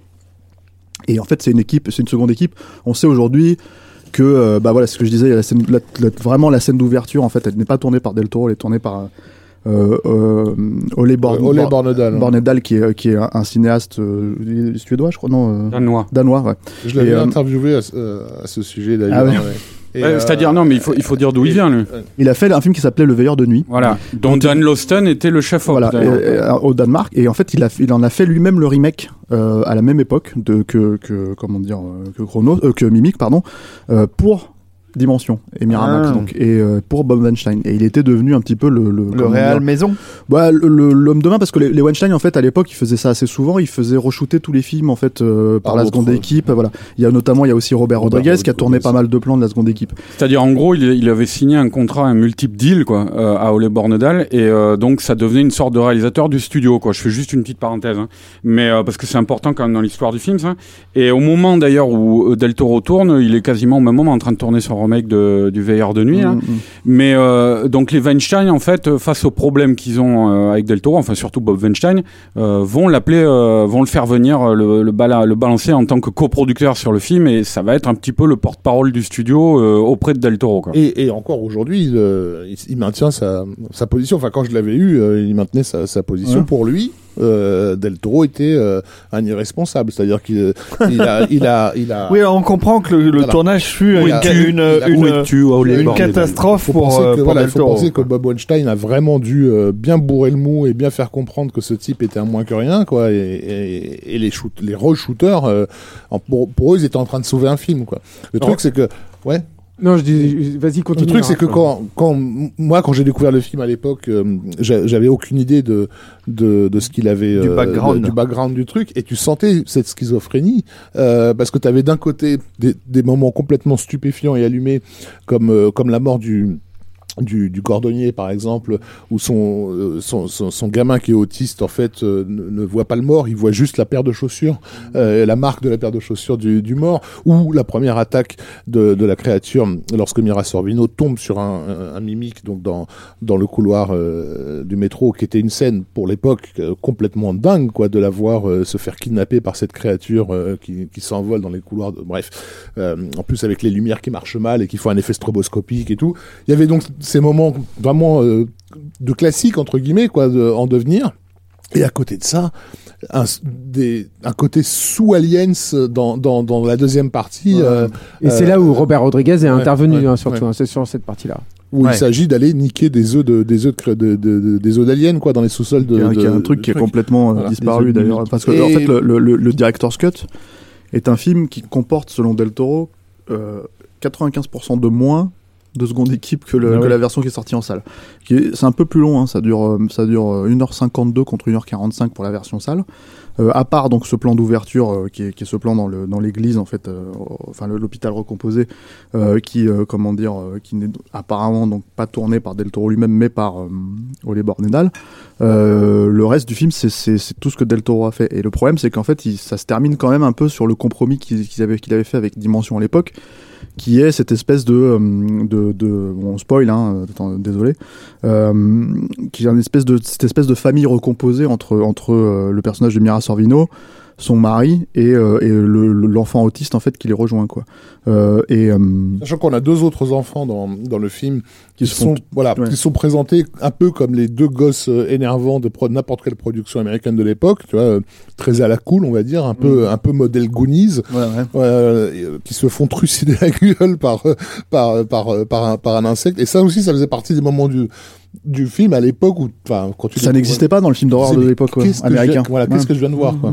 Mais euh, le, je dis compromis parce que la véritable, le véritable final en fait de, de, de, de Mimic, tel que Del Toro l'a conçu, il en parle beaucoup dans ce Blu-ray d'ailleurs. Euh, il nous en avait parlé aussi un peu à l'époque. En fait, c'est qu'en fait, il voulait que le- les mimiques, les créatures, en fait, soient euh, la prochaine évolution de l'humanité. Hey, it's Danny Pellegrino from Everything Iconic. Ready to upgrade your style game without blowing your budget? Check out Quince. They've got all the good stuff shirts and polos, activewear, and fine leather goods, all at 50 to 80% less than other high end brands. And the best part? They're all about safe, ethical, and responsible manufacturing. Get that luxury vibe without the luxury price tag. Hit up quince.com slash upgrade for free shipping and 365 day returns on your next order. That's quince.com slash upgrade. C'est-à-dire que en gros, euh, le virus d'entrée de jeu allait finir par décimer, euh, comment dire, le, le- le- le- les humains euh, par la force des choses. Il allait revenir et, en fait, les, comment dire, ces insectes se dressaient sur deux pattes et devenaient plus, ou moins la prochaine étape de l'humanité. Et ça se terminait sur une image que Del Toro explique et mime, où en gros l'insecte en fait se lève, regarde Mira Sorvino, ce qui est plus du tout le cas dans le film, hein, euh, puisqu'elle le, elle, le- elle le- mais c'est marrant parce qu'elle le bute dans une scène qui est très à la Del Toro aussi, puisqu'il l'a refaite plus tard euh, avec Samael dans, dans, dans Hellboy et tout quoi, euh, avec un train quoi.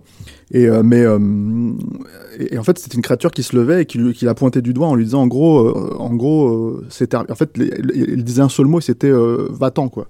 Et, donc toute l'idée en fait de, de Del Toro, c'est qu'il disait c'est ça qui me faisait peur, c'est que ces créatures devenaient intelligentes en fait. Et, euh, et euh, le gros Bob Weinstein lui a dit en gros, euh, mais qu'est-ce que c'est que ces conneries euh, Non, non, on va foutre des explosions, etc., etc. Tu, tu me re-shootes tout ça et on va faire autre chose. Enfin, tu me re-shootes pas parce qu'en l'occurrence, ça n'a pas été tourné. Donc quand quand on voit le director's cut, ce- cette scène n'est pas dedans du tout. Et, euh, et euh, c'est vraiment, ça se termine de la même manière que le, cut en salle parce qu'il avait déjà fait ce compromis avant, sur le papier, avant de, avant de tourner, quoi.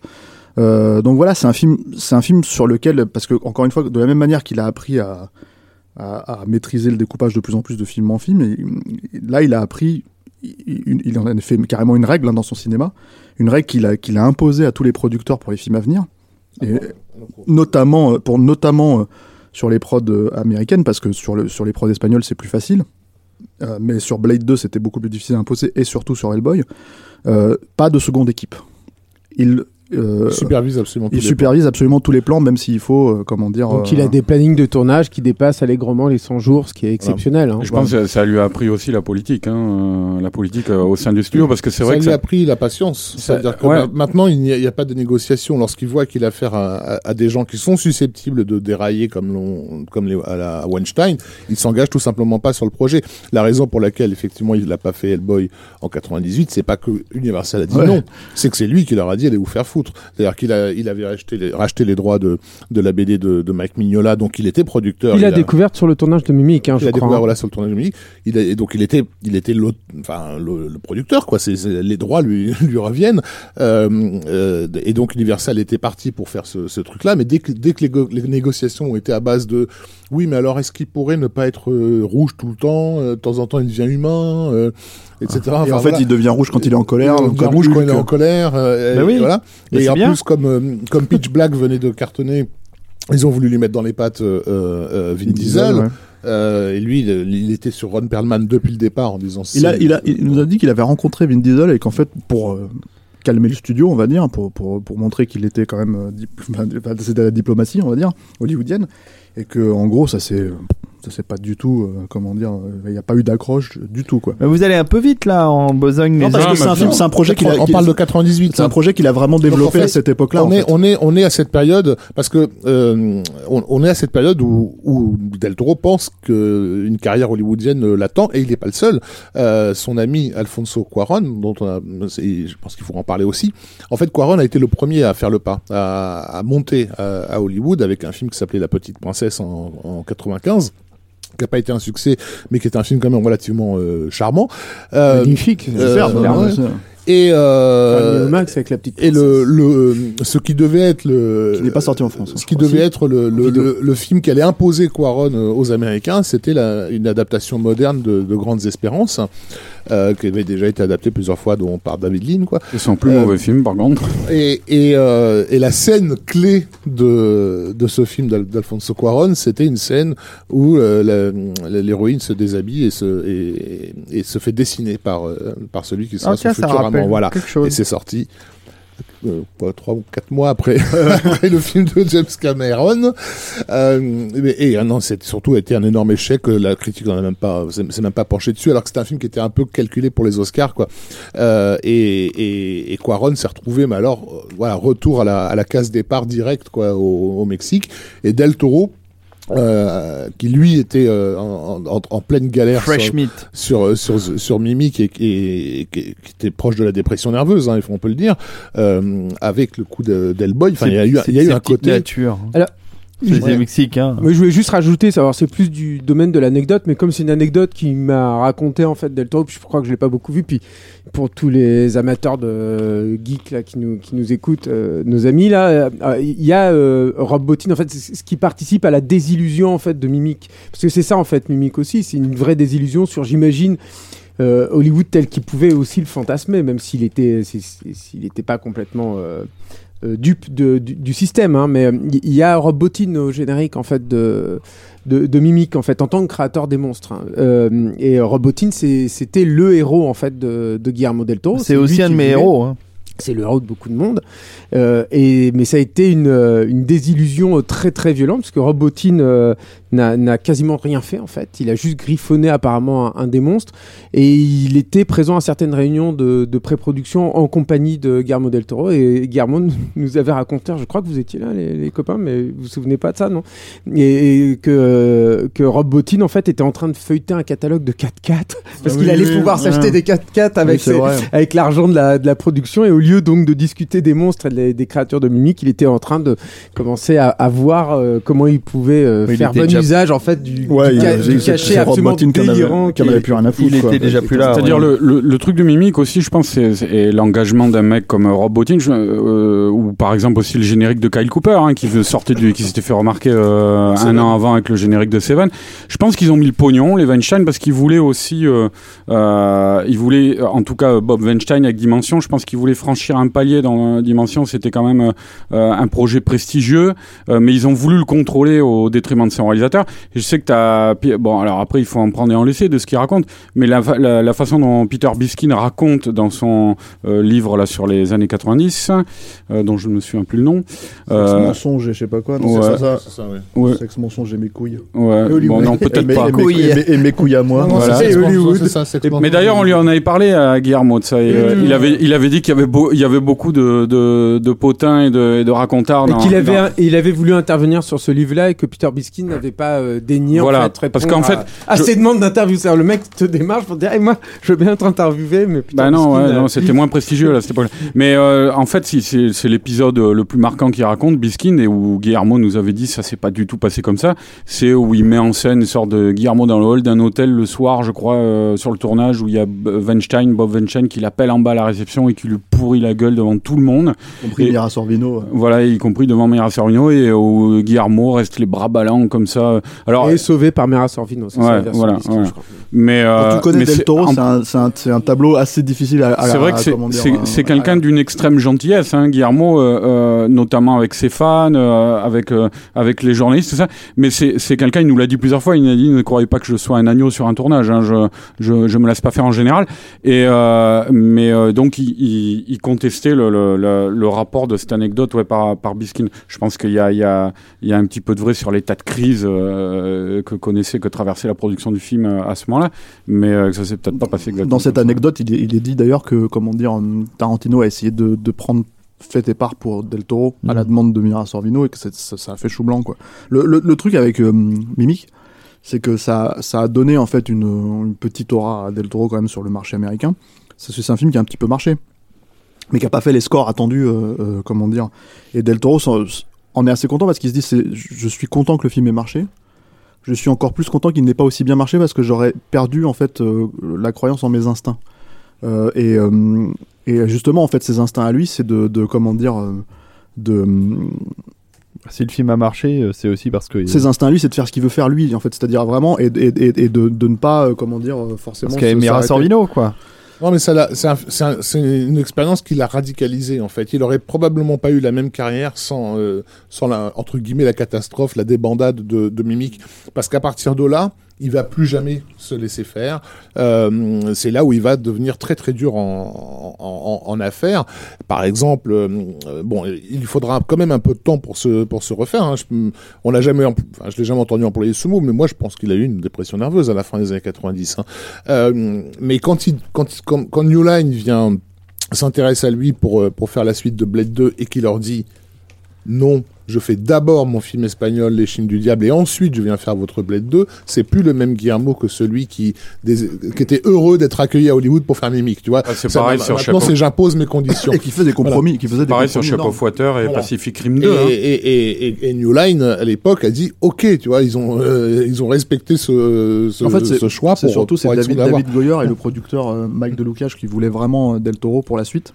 Euh, parce que le problème qu'ils avaient, euh, je crois, avec le premier film, c'est Avec que. Blade, tu veux dire? Ouais, avec le premier Blade, qu'ils aimaient le film en fait, mais ils trouvaient que le scénario, si, si je dis pas de bêtises, on y trouvait que c'était pas assez horrifique. Et du coup, ils voulaient aller chercher un réalisateur qui allait faire un film plus horrifique que, que comment dire, hum, que le premier Blade. Euh, ne pas oublier cette partie-là en fait. Euh, et, euh, et donc en fait ils ont ils ont ils ont fait la connaissance de Del Toro à cette époque-là et en fait ils ont voulu vraiment le maintenir. Et quand euh, Del Toro a fait oui ça m'intéresse, c'est une suite dans laquelle je peux me retrouver, je, comprends en fait euh, cet univers, je, peux me plonger dedans, je sais comment je vais l'aborder.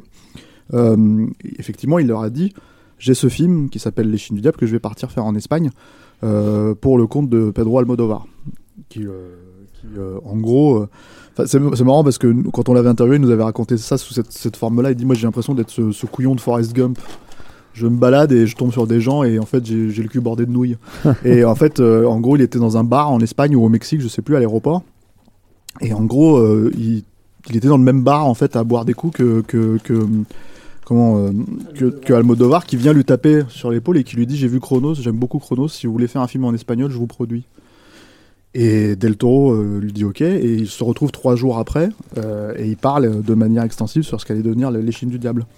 Euh, qui est. euh, qui est euh, En fait Chrono euh, Almodovar euh, euh, Pedro et Agustin son frère enfin, étaient là-bas au festival de, Me- de Mexico donc Ah, ça ça, devait être à de Mexico, Mexico, ouais. ouais. Mm. et pour présenter je sais plus je sais plus que- quel, quel film mais, mais euh, pardon mais effectivement ce qu'on sait peut-être pas trop en France, c'est ou qu'on a oublié, je sais pas, c'est qu'Almodovar euh, est un fan de, de, de, de films de films d'horreur, et, enfin, du genre horrifique en général, mais que très tôt dans sa carrière, il est devenu un Il a tel pas produit Alex de l'Iglesia il a produit Bah le oui. premier film d'Alex de l'Iglesia, euh, Action Ac- Mutante. voilà.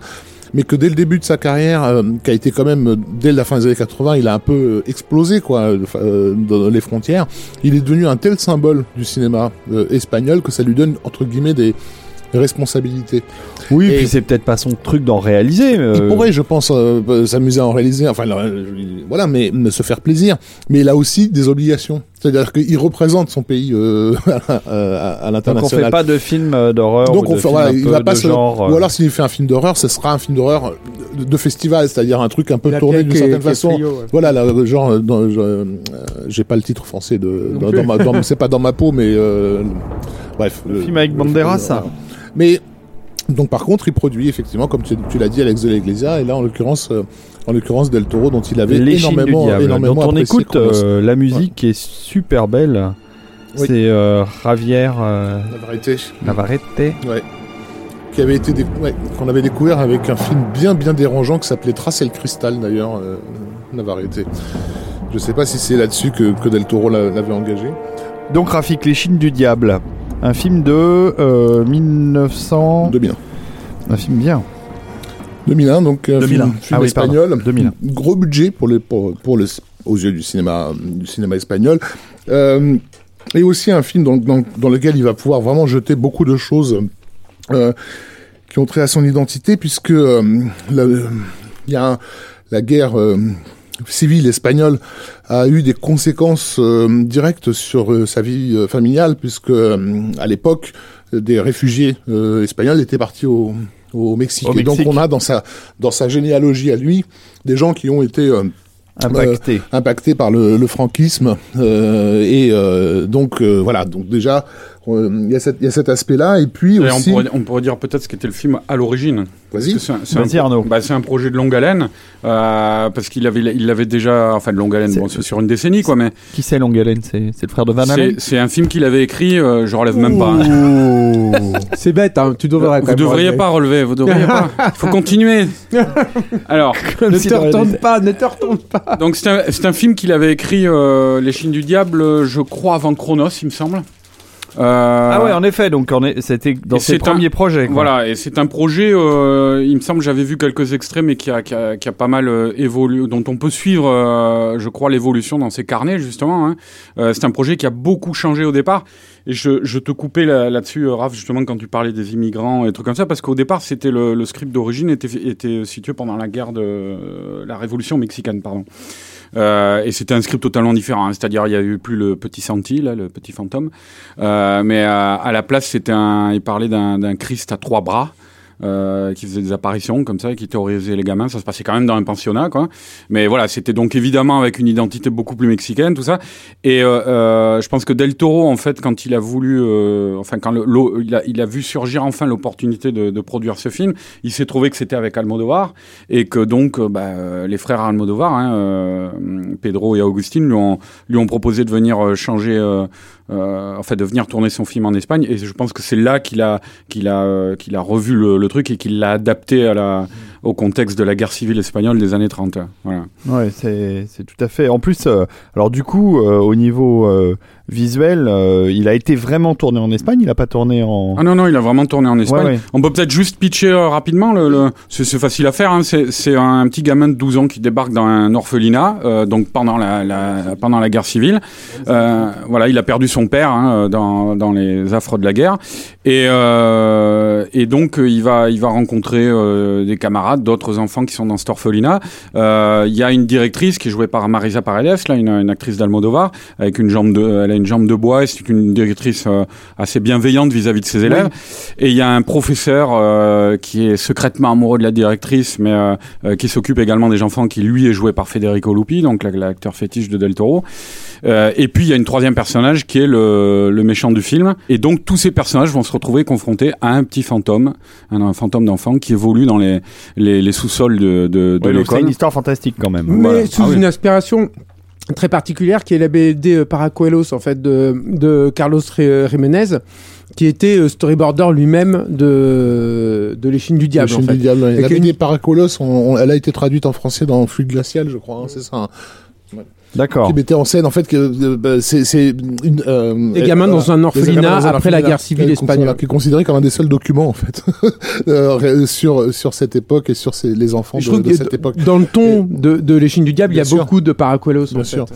Euh, Il y, a, y a de toute façon beaucoup de choses qui se, qui se, qui se télescopent dans ce film-là. Euh, le symbolisme euh, appuyé de, de Del Toro, justement le fait qu'il soit pas dans un système de mm, production à l'américaine lui permet de, de jouer du symbolisme sans avoir à se préoccuper de comment ça sera reçu. Il y a dans, dans le film euh, une, un énorme obus qui est tombé au milieu de la cour et qui en fait euh, dont, dont tout le monde attend euh, euh, qu'il éclate. euh, voilà. Et, et, C'est le plan d'ouverture. Hein. oui, mais tu le vois après pendant, pendant tout le film, cet obus-là. Euh, et cette espèce de bombe, à, cette, d'é- d'épée de Damoclès. voilà, ce qui est littéralement une bombe à retardement, quoi. Euh, et, et la façon avec laquelle il l'emploie, elle, elle est à la fois intradiégétique, extradiégétique, etc.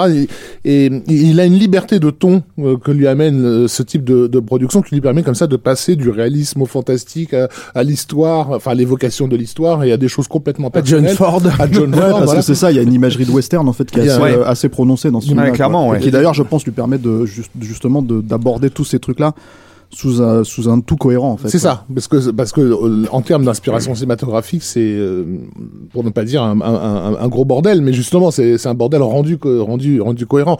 Le l'architecture de certains lieux renvoie euh, à- au film de Mario Bava, Operazione Paura, euh, et on a des évocations insistante d'un film mexicain qui l'a beaucoup marqué quand il était euh, quand il était gamin qui, qui, qui est le film de Buñuel euh, Los, Los Olvidados Olvidados, ouais.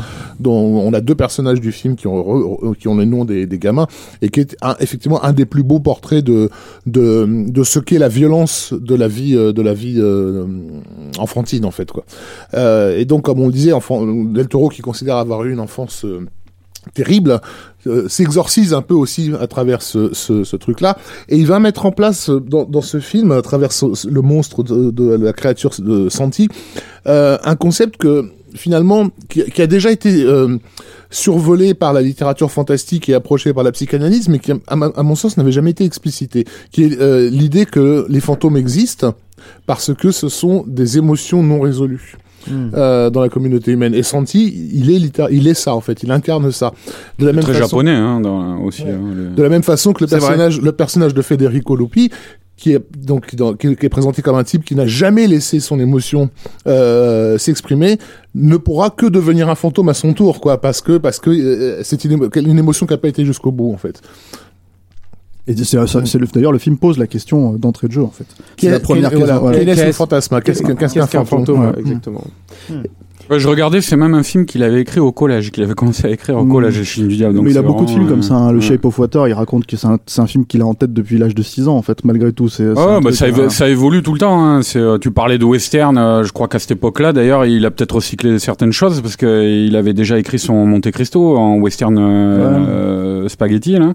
Et euh, parce que je, je pense qu'il y y a des, il y a une proximité au niveau des décors. Il y a, il y a pas mal. On a vu dans ses carnets les, les, les, il avait commencé à dessiner les décors, euh, la no- notamment la chapelle où son Monte Cristo se retire, là son repère, une chapelle en ruine, et qui évoque certains décors de de, euh, de l'échine du diable justement. Et donc euh, c'est un c'est un film qui comme il le, il le il le dira en interview régulièrement l'a la l'a sauvé l'a régénéré euh, et c'est et c'est ce film là qui lui a permis d'attaquer ensuite euh, Blade 2 avec vraiment Avec plus toute de la confiance ouais. euh, voilà de, de savoir où il allait et, et, et ce qu'il ce qu'il faisait y a- il y a- Et on peut continuer. Pardon. Non, on peut continuer. Alors, c'est toujours du domaine de l'anecdote, mais c'est intéressant. On parle de euh, Guillermo del Toro qui continue à étoffer son style euh, cinématographique. Il se trouve qu'il a découvert sur ce plateau-là une petite grue euh, espagnole, une espèce de dolly, mais beaucoup plus flexible en fait, qui lui permettait parce que c'est- c'est c'est pareil. Je trouve que dans les Chine, autant dans dans Mimic, la caméra beaucoup, bouge beaucoup plus euh, est beaucoup plus fluide en fait que dans que dans Chronos. Mais alors il y a, il y, a une- il y a une façon de cadrer, de bouger et surtout d'intégrer des mouvements de grue, y compris dans des dans des plans assez rapprochés en fait, ce qui est pas si fréquent que ça, euh, que l'on retrouvera ensuite systématiquement dans tous les autres films de Del Toro et qui viennent entre autres de la découverte de cette petite grue qui n'était euh, produite et utilisée qu'en Espagne et qui- qu'ils vont acheter et ramener ensuite aux États-Unis. En fait, le, ce, système auquel tu fais référence de, de cadrage, de mini recadrage, euh, c'est euh, basiquement c'est ce que Hitchcock a mis en place sur sur la corde en fait. C'est-à-dire co- comment créer des plans découpés dans un seul euh, dans un seul plan. Donc euh, la caméra cadre de cette manière-là, puis tout doucement elle se recadre pour faire un contre-champ. Et Spielberg après, fait beaucoup ça aussi Spielberg d'ailleurs. fait beaucoup ça aussi. Et- les et c'est fameux parce que one-shot, c'est vrai que c'est ouais. beaucoup plus précis dans, Ouais. dans, dans le cadre de l'échine du diable que Ouais. même dans Mimic avant. Euh, voilà. Il y a- C'est aussi un film où il, où il explicite euh, beaucoup plus certaines thématiques. Hein, C'est-à-dire pa- parce qu'il y a c'est marrant parce qu'il y a, il y, a, il y, a, il y a une espèce de de trucs étranges chez les, gens qui arrivent pas à comprendre que le, et surtout à l'époque où Les Chines du Diable et Blade 2 sont sortis en France par exemple quasiment coup sur coup, un mois près, euh, un ou deux mois près je crois. Les gens ont du mal à comprendre comment ça peut être le même cinéaste, y compris des gens qui le connaissent très bien. Euh, comment il s'appelle euh, Alejandro Inarritu. Euh, Ah oui. Après avoir vu Blade 2, il a appelé euh, et, et les Chines du Diable, il appelle, il appelle Del Toro. Ils sont amis, hein, ils se connaissent. Il dit mais comment est-ce que tu peux faire un grand film comme les Chines du Diable et faire une merde sans nom comme euh, Blade 2 quoi? Et, et Del Toro lui Je ne explique suis pas d'accord. voilà, et, et Del Toro lui explique que j'aime les deux, en fait. Et, voilà. Et c'est, et c'est quelque chose qui est, qui est, comment dire, hum, qui, je pense, est rendu encore plus explicite euh, par les Chines du Diable, pas uniquement par Blade 2, mais par les Chines du Diable aussi, non pas dans la distinction euh, entre les deux de genre et de, façon d'aborder le, le- comment dire, les sujets, mais aussi dans la façon de faire ressortir des thématiques qui, euh, comment dire, enfin, qui sont pour les critiques prêts à, attraper. Le- Les Chines du Diable, c'est un film qui parle clairement du fascisme. Donc le truc, c'est que qui est représenté d'ailleurs par un personnage de Noriega. Donc le fait qu'il développe ce genre de thème, d'un seul coup, ça le rend beaucoup plus, comment dire, solvable, on va dire, aux yeux des critiques. euh, et, et, Et aussi, et aussi, oui, et en même il temps. va pas se faire nommer aux Oscars pour, euh, pour Pacific Rim. Et en même temps, et en même temps, il profite du fait que les, le- le- les années ont passé, parce que deux de ses références euh, aussi sur les Chines du diable, de références importantes, sont deux films espagnols qui sont euh, L'Esprit de la ruche et euh, Les Révoltés de, de l'an 2000, euh, qui sont des films qui, à leur époque, passaient, passaient pour des merdes de sous-exploitation, Mm. mais qui, en euh, quand on arrive dans les années euh, 2000, ont eu le temps de s'installer comme des classiques. Donc Les Chines du diable est immédiatement vu par euh, des critiques euh, tr- trentenaires, quadragénaires, comme euh, de, voilà du niveau de ces de ces films espagnols qui sont devenus des classiques. Il est aussi bien accueilli pour ça. Alors que Blade 2, lui, qui a, qui assume complètement son côté comic book régressif euh, post Mad Max 2, euh, ben on on n'est pas encore arrivé à les. à les- Mais c'est- c'est c'est marrant parce que le, le, le truc que tu disais là, ils vont pas nominer euh, Pacific Rim aux Oscars. C'est en même temps, euh, il y a une absence de, de snobisme total chez lui, mais qui tourne Oui. presque à une certaine inversion des valeurs. Quoi. Pacific Rim, je voyais, il disait, il disait que c'était son film le plus prétentieux. Euh, et et c'est marrant parce que effectivement, euh, un, un- quelqu'un d'autre pourrait, euh, quelqu'un qui le connaît pas forcément, pourrait dire son film le plus prétentieux, c'est le Labyrinthe de Pan ou c'est voilà des œuvres comme ça, quoi, plus, plus euh, un petit peu plus réflexives, on va dire, ou contemplatives. Et, euh, et, et finalement, ça montre qu'en fait, il, bah, il met, euh, il met, euh, il met autant de passion et de et d'amour dans n'importe quel projet, y compris même si c'est, euh, enfin, de, de n'importe quel côté que ça vienne, quoi, de n'importe quel. Après, après, moi, je, je- bon, alors, parce qu'on est en train de peut-être euh, sauter sur Blade 2, en fait. Bah oui, que t'es en oui, train- en train de euh, nous faire du doigt, là, parce qu'il Bah, faut que tu rentres à la maison. bah, exactement. Non mais non mais en plus Blade 2 c'est un de mes chouchous. Hein, je dois Attends, dire. euh, Ça, c'est une phrase qu'il avait balancée donc à Twitch Film? People say I like your Spanish movies more than, than I like your English language movies because they are not, not as personal. And I go, fuck, you're wrong. donc, en gros, euh, traduit, traduit pour les noms euh, anglicistes. Ben voilà, les gens, les gens me disent souvent, euh, je préfère vos films espagnols à vos films euh, américains parce que j'ai l'impression que ces derniers ne sont pas aussi personnels. Ce à quoi je leur réponds, allez vous faire foutre, vous êtes complètement, vous êtes dans le tort, vous avez, vous avez tort. Euh, Hellboy est aussi, mais aussi important et aussi personnel que le, que Bien le sûr. labyrinthe de Pan. Bon, il a dit fuck your Wong à Iñárritu, quoi. Ouais, mais moi, ça, ça, c'est marrant parce que je lui avais Oui, posé ils la doivent question. avoir des bonnes fait- engueulades. Hein, des Ouais, fois. moi, je lui, avais dit, clair. je lui avais dit, mais ça te fait pas chier, c'est un ami. Dit non, ça me fait pas chier. Je veux dire, s'il s'il aime pas ce genre de film, c'est pas grave. Moi, j'aime les faire, c'est ça le truc. Et le truc avec, euh, avec, euh, avec un film comme Blade 2, surtout, c'est qu'il a pu, euh, comment dire, épancher ce qu'il avait en tête déjà sur, sur, comment dire, sur Hellboy, en fait, hein, ce qu'il voulait mettre en place, quoi.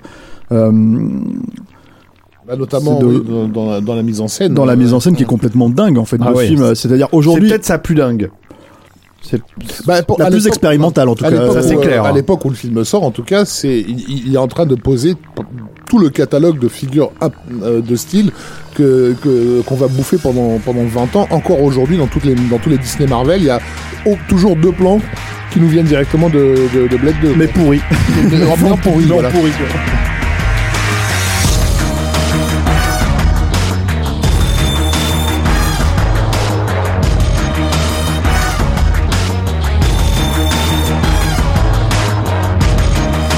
c'est jouissif Blade 2. Ah, c'est génial, c'est incroyable. Ce Donc, film, ouais, ce film, deuxième- on l'a- on l'a vu au Club 13.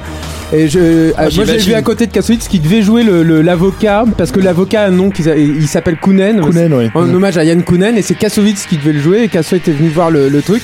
Et en sortant, il y avait. Ouais, il y a- on je on me peut suis préciser parce que les gens ne savent pas, mais Ouais. ils s'amusent en fait à, à donner des noms de méchants. euh, voilà. Ah, ah. Donc euh, Del Toro avait, avait appelé l'avocat véreux Kounen en référence à. Yann Kounen. Du coup, Yann Kounen, quand il a fait 99 francs, le réalisateur véreux de de de, de Un réalisateur de pub. euh, euh, s'appelle Del Toro. voilà. Ouais, d'accord. Et, euh, et, et je me rappellerai toute ma vie qu'il y avait, il y avait Del Toro qui, qui attendait dans, la, dans le resto au, au Club 13 et en train de lire l'Incal, de relire probablement parce qu'il l'avait déjà lu.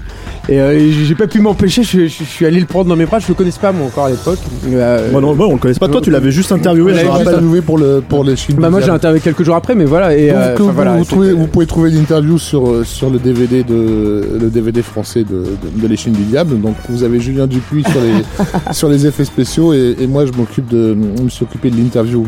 Et puis on, on a fait le livret. façon, aussi. Sinon, il y a, sinon, il y a le Critérion. hein. Et, Voilà. ouais, et on a fait le livre. Ouais mais ils ont ils ont pas cette interview là.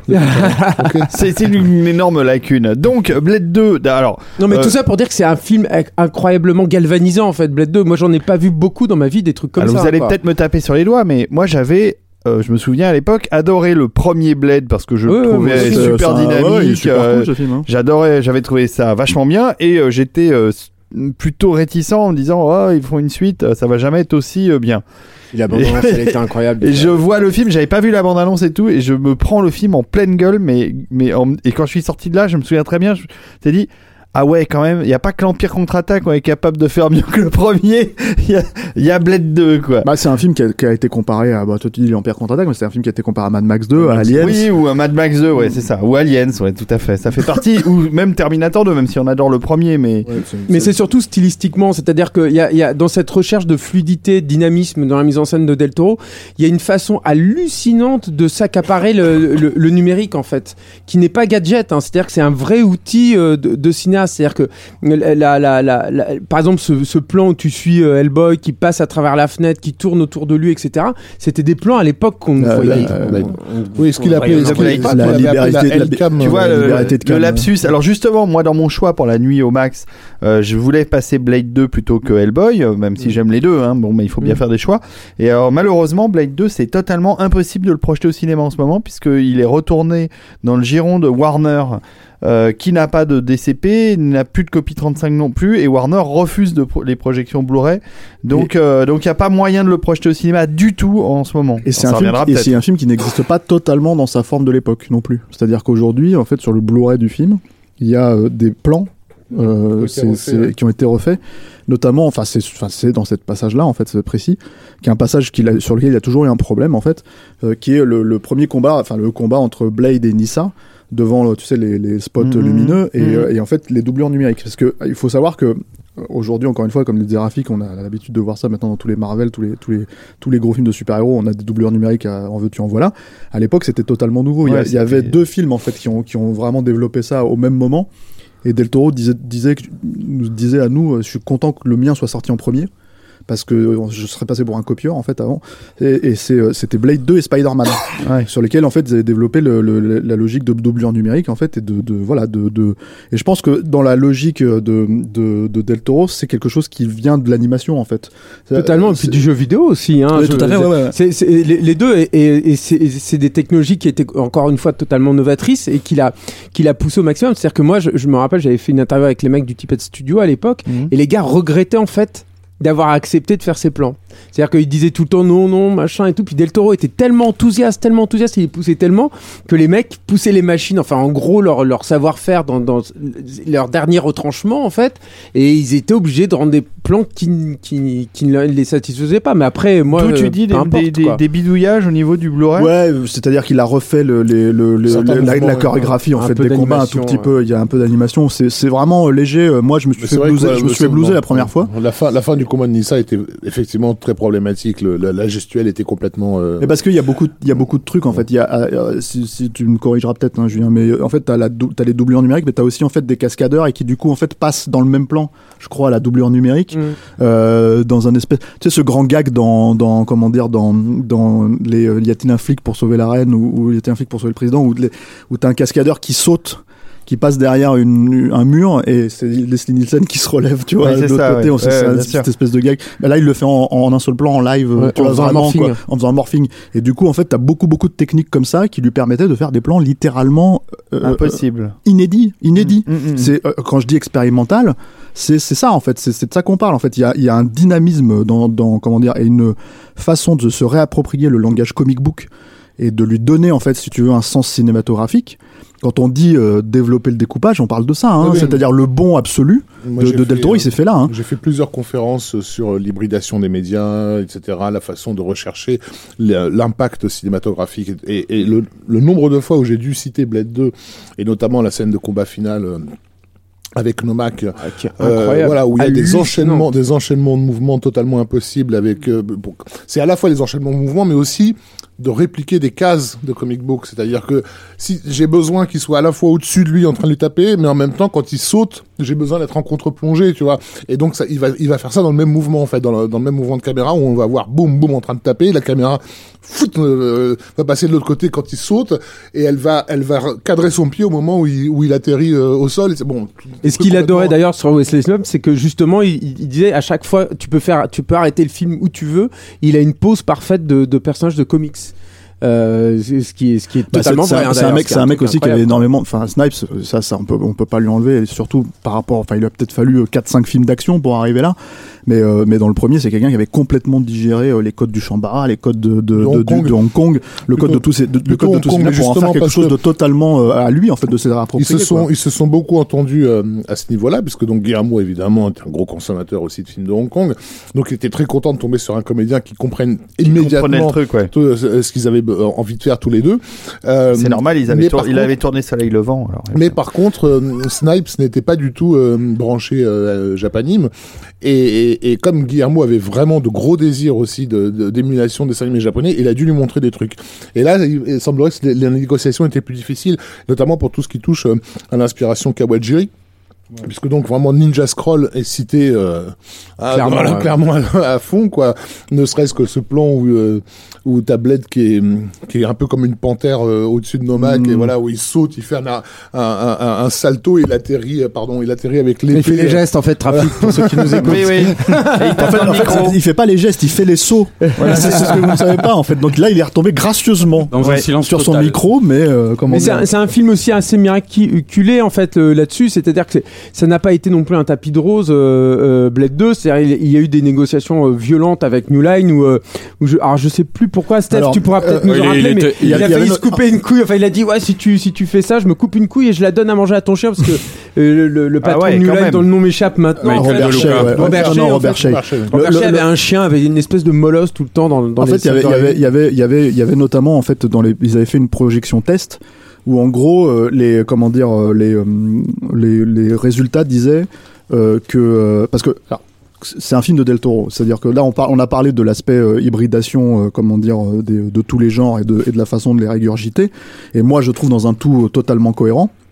Mais il y a aussi en fait euh, le, le, le fait est que c'est un vrai film de Del Toro dans le sens où il y a un amour immodéré des monstres, euh, une euh, comment dire une représentation encore une fois différente du mythe du vampire, etc. etc. etc. Et t'as notamment en fait ce personnage de Nomak, Un bad guy très romantique. voilà hein. très romantique, qui, qui, qui donc meurt euh, euh, euh, euh, très dignement en fait. Ce qui est ce qui est encore une fois dans ce genre de film. Euh, Enfin, si t'as vu le premier Blade et tu vois comment meurt euh, Stephen Dorff, bon bah voilà, t'as compris quoi. En général, les monstres meurent avec un missile dans le cul. Dans le dans les dans les films américains, là c'est pas le cas. Il y avait une, il avait une mort en fait très belle, très digne, très tragique parce qu'il y a un aspect tra- tragédie grecque en fait très très Oui, prononcé en une fait. mort de samouraï aussi. Voilà, voilà, Oui, oui, exactement. il dit ça, ça ne fait ça, ça ne- Et au moment où il est en train de plus se de douleur tuer, en je, fait. je ne souffre plus. Tu vois, donc C'est quelque chose hein. des choses d'assez magnifique. Et en fait, dans les, dans les, comment je dire, pleure à chaque fois. moi. C'est normal. euh, euh, et en plus, c'est le one two punch parce que t'as la scène suivante après, quoi.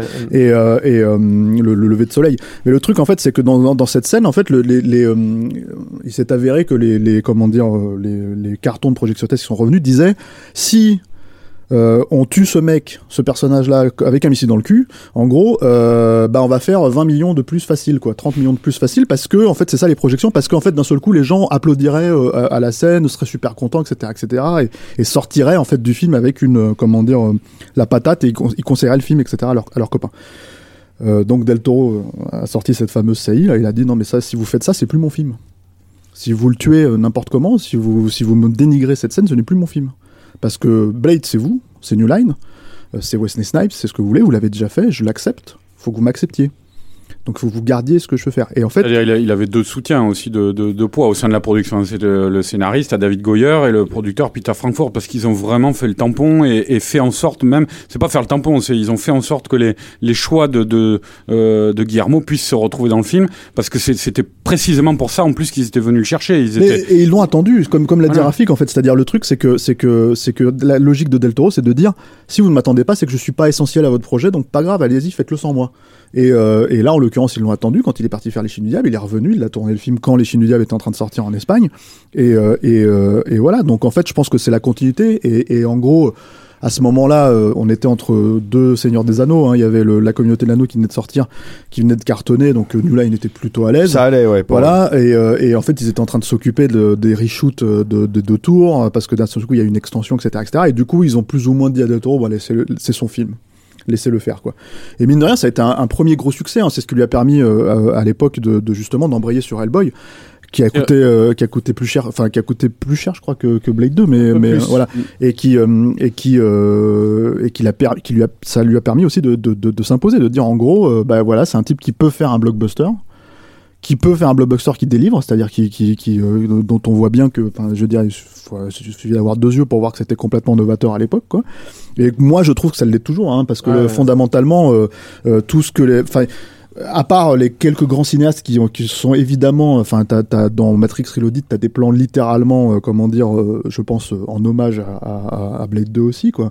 Euh, notamment dans la scène avec les, les euh, comment dire, les, euh, les Sam Smith.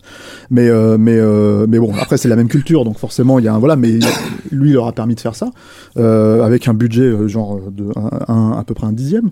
Euh, et le truc, c'est que, c'est que, à part ça, en fait, bah oui, ça, ça a irrigué, tout un cinéma, comment dire, préfabriqué parce qu'en fait d'un seul coup il avait il a créé des money shots en fait qui sont totalement repris euh, euh, Et on lui, ouais, on- et on lui donne pas en fait. souvent la paternité en fait de tout De ça. ça, ouais. ça. La, la- sa crédibilité professionnelle aussi qui va gagner sur ce film, c'est aussi parce que euh, euh, il y a le, le- on dirait les, les, les- les deux faces de, de, de la même pièce. C'est d'un côté, c'est quelqu'un comme on a dit qui essaie beaucoup de de- d'innover, euh, y compris par rapport à ce qu'il a fait lui-même, qui ne veut jamais refaire la même chose euh, euh, que ce que font les autres. euh, et donc, quand on regarde Blade 2 par rapport à Blade 1, il y a, il y a une vraie plus-value là-dessus. Il, il refait pas, c'est pas, ouais. une suite servile. En, me- en même temps, c'est quelqu'un qui se soucie euh, à l'intérieur d'une franchise comme celle euh, qu'est Blade, qui se soucie de ce qui a été fait avant. Il y a, il y a, il y a une anecdote, par exemple, c'est que quand il est arrivé sur la production euh, d'El Toro, euh, il, a, il est allé voir New Line et il leur, dema- il leur a demandé je veux toutes les images de, de, de Blade 1. Et euh, donc euh, ils Comment ont dit ça oui, bah, bah, ils lui ont dit on va on va on va te, de fi- on va te filer le... non non non non un on lui a dit on va te filer le film vois. Oui, Et il dit ça. non, non, je veux toutes les images, c'est-à-dire toutes les rushs. Et là, ils ont dit bon, ok, d'accord. Bon, il, donc ils lui ont filé toutes les rushs, c'est-à-dire il avait le film plus les, les centaines d'heures de rush qu'il y avait, quoi. Et il s'est tout refait du début jusqu'à la fin. Et il s'est dit ça, je vais le garder, ça, je vais pas le garder, ça, je vais le garder. Et il a, il a fait comme ça un truc en se disant, euh, euh, il faut que je reste cohérent par rapport à l'univers, mais tout en le, le- en, en arrivant à l'étendre et et à appliquer ma patte. quoi. Et, et- et il, a, il, a, il y a dans ce film un cheval de Troie pour Hellboy. En fait, qu'il a fait, consciemment placé là, qui est le, le, le rôle de, Ron Perlman en fait. C'est-à-dire qu'il voulait absolument démontrer que Ron Perlman pouvait être un, héros de film, enfin un héros, en l'occurrence un méchant euh, de film, mais un personnage principal badass en fait. Il disait c'est mon Lee Marvin à moi, euh, Ron Perlman quoi. Et euh, parce que bon, Ron Perlman à l'époque c'était la, Belle et la Bête hein, pour la série, la série, c'était la guerre de, La guerre du le- feu. la guerre du feu, merci Jean-Jacques Hano. J'allais dire, j'ai failli dire la guerre du fer. c'est pas le même film. Ouais, voilà. Et, euh, et euh, la guerre du feu, et c'est euh, c'est euh, Genet et Caro, quoi. C'est c'est euh, la cité des enfants perdus. Donc c'est c'est pas tout à fait, euh, comment dire, euh, même s'il a ce physique. Euh, comment dire euh, euh, impressionnant et cette gueule quoi c'est pas un, un héros euh, qui se bastonne en fait et là il lui en a fait il Il lui y a avait fait Alien quand même. Enfin bon, ouais. oui, a- ouais, mais Alien c'est pareil, c'est c'est à la Genet quoi. Et euh, enfin, il a, il, il a trouvé- il fait, il balance trois coups de feu. Là, c'est quand même, un- c'est quand même, une- il a quand même des scènes de, de malade avec des punchlines de malade, avec, euh, avec voilà. Et puis c'est du, du charisme à tous les étages. Il faut, faut quand même y arriver en face de Wesley Snipes quoi, à maintenir ce rôle-là quoi. Donc en gros, l'idée claire, nette et précise, c'était de dire, euh, Ron Perlman peut être un badass, donc Ron Perlman peut jouer Hellboy. Voilà. Et, euh, et, euh, et du coup, Hellboy, bah, c'était le film, c'est devenu le film suivant de, de comment dire, euh, de, de Del Toro, quoi. Mmh, Voilà. mmh. Donc tu lances pas la musique. Eh, Mais bien sûr que si, je lance la musique euh, de. Je sais pas, les mecs, vous voulez avancer hein. Ah ouais, non mais bravo, c'est un bel enchaînement.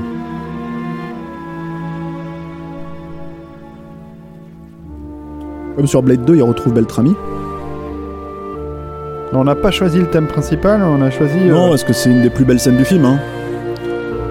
Thème de la mort du, du père. du père, le fi- les funérailles c'est- du père. c'est ça vous aussi, spoilez les mecs Mais c'est parce que c'est aussi ça Del Toro en fait. C'est-à-dire que en gros, il y a, il y a- dans Blade 2, il y a, il y a- il y a toute l'action que tu veux, et c'est pour moi euh, le, le- le- le film quasi définitif pour les geeks en fait.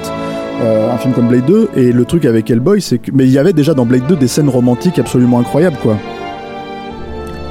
et ce versant là en fait euh, on le retrouve aussi et, et de manière beaucoup plus exponentielle dans Hellboy en fait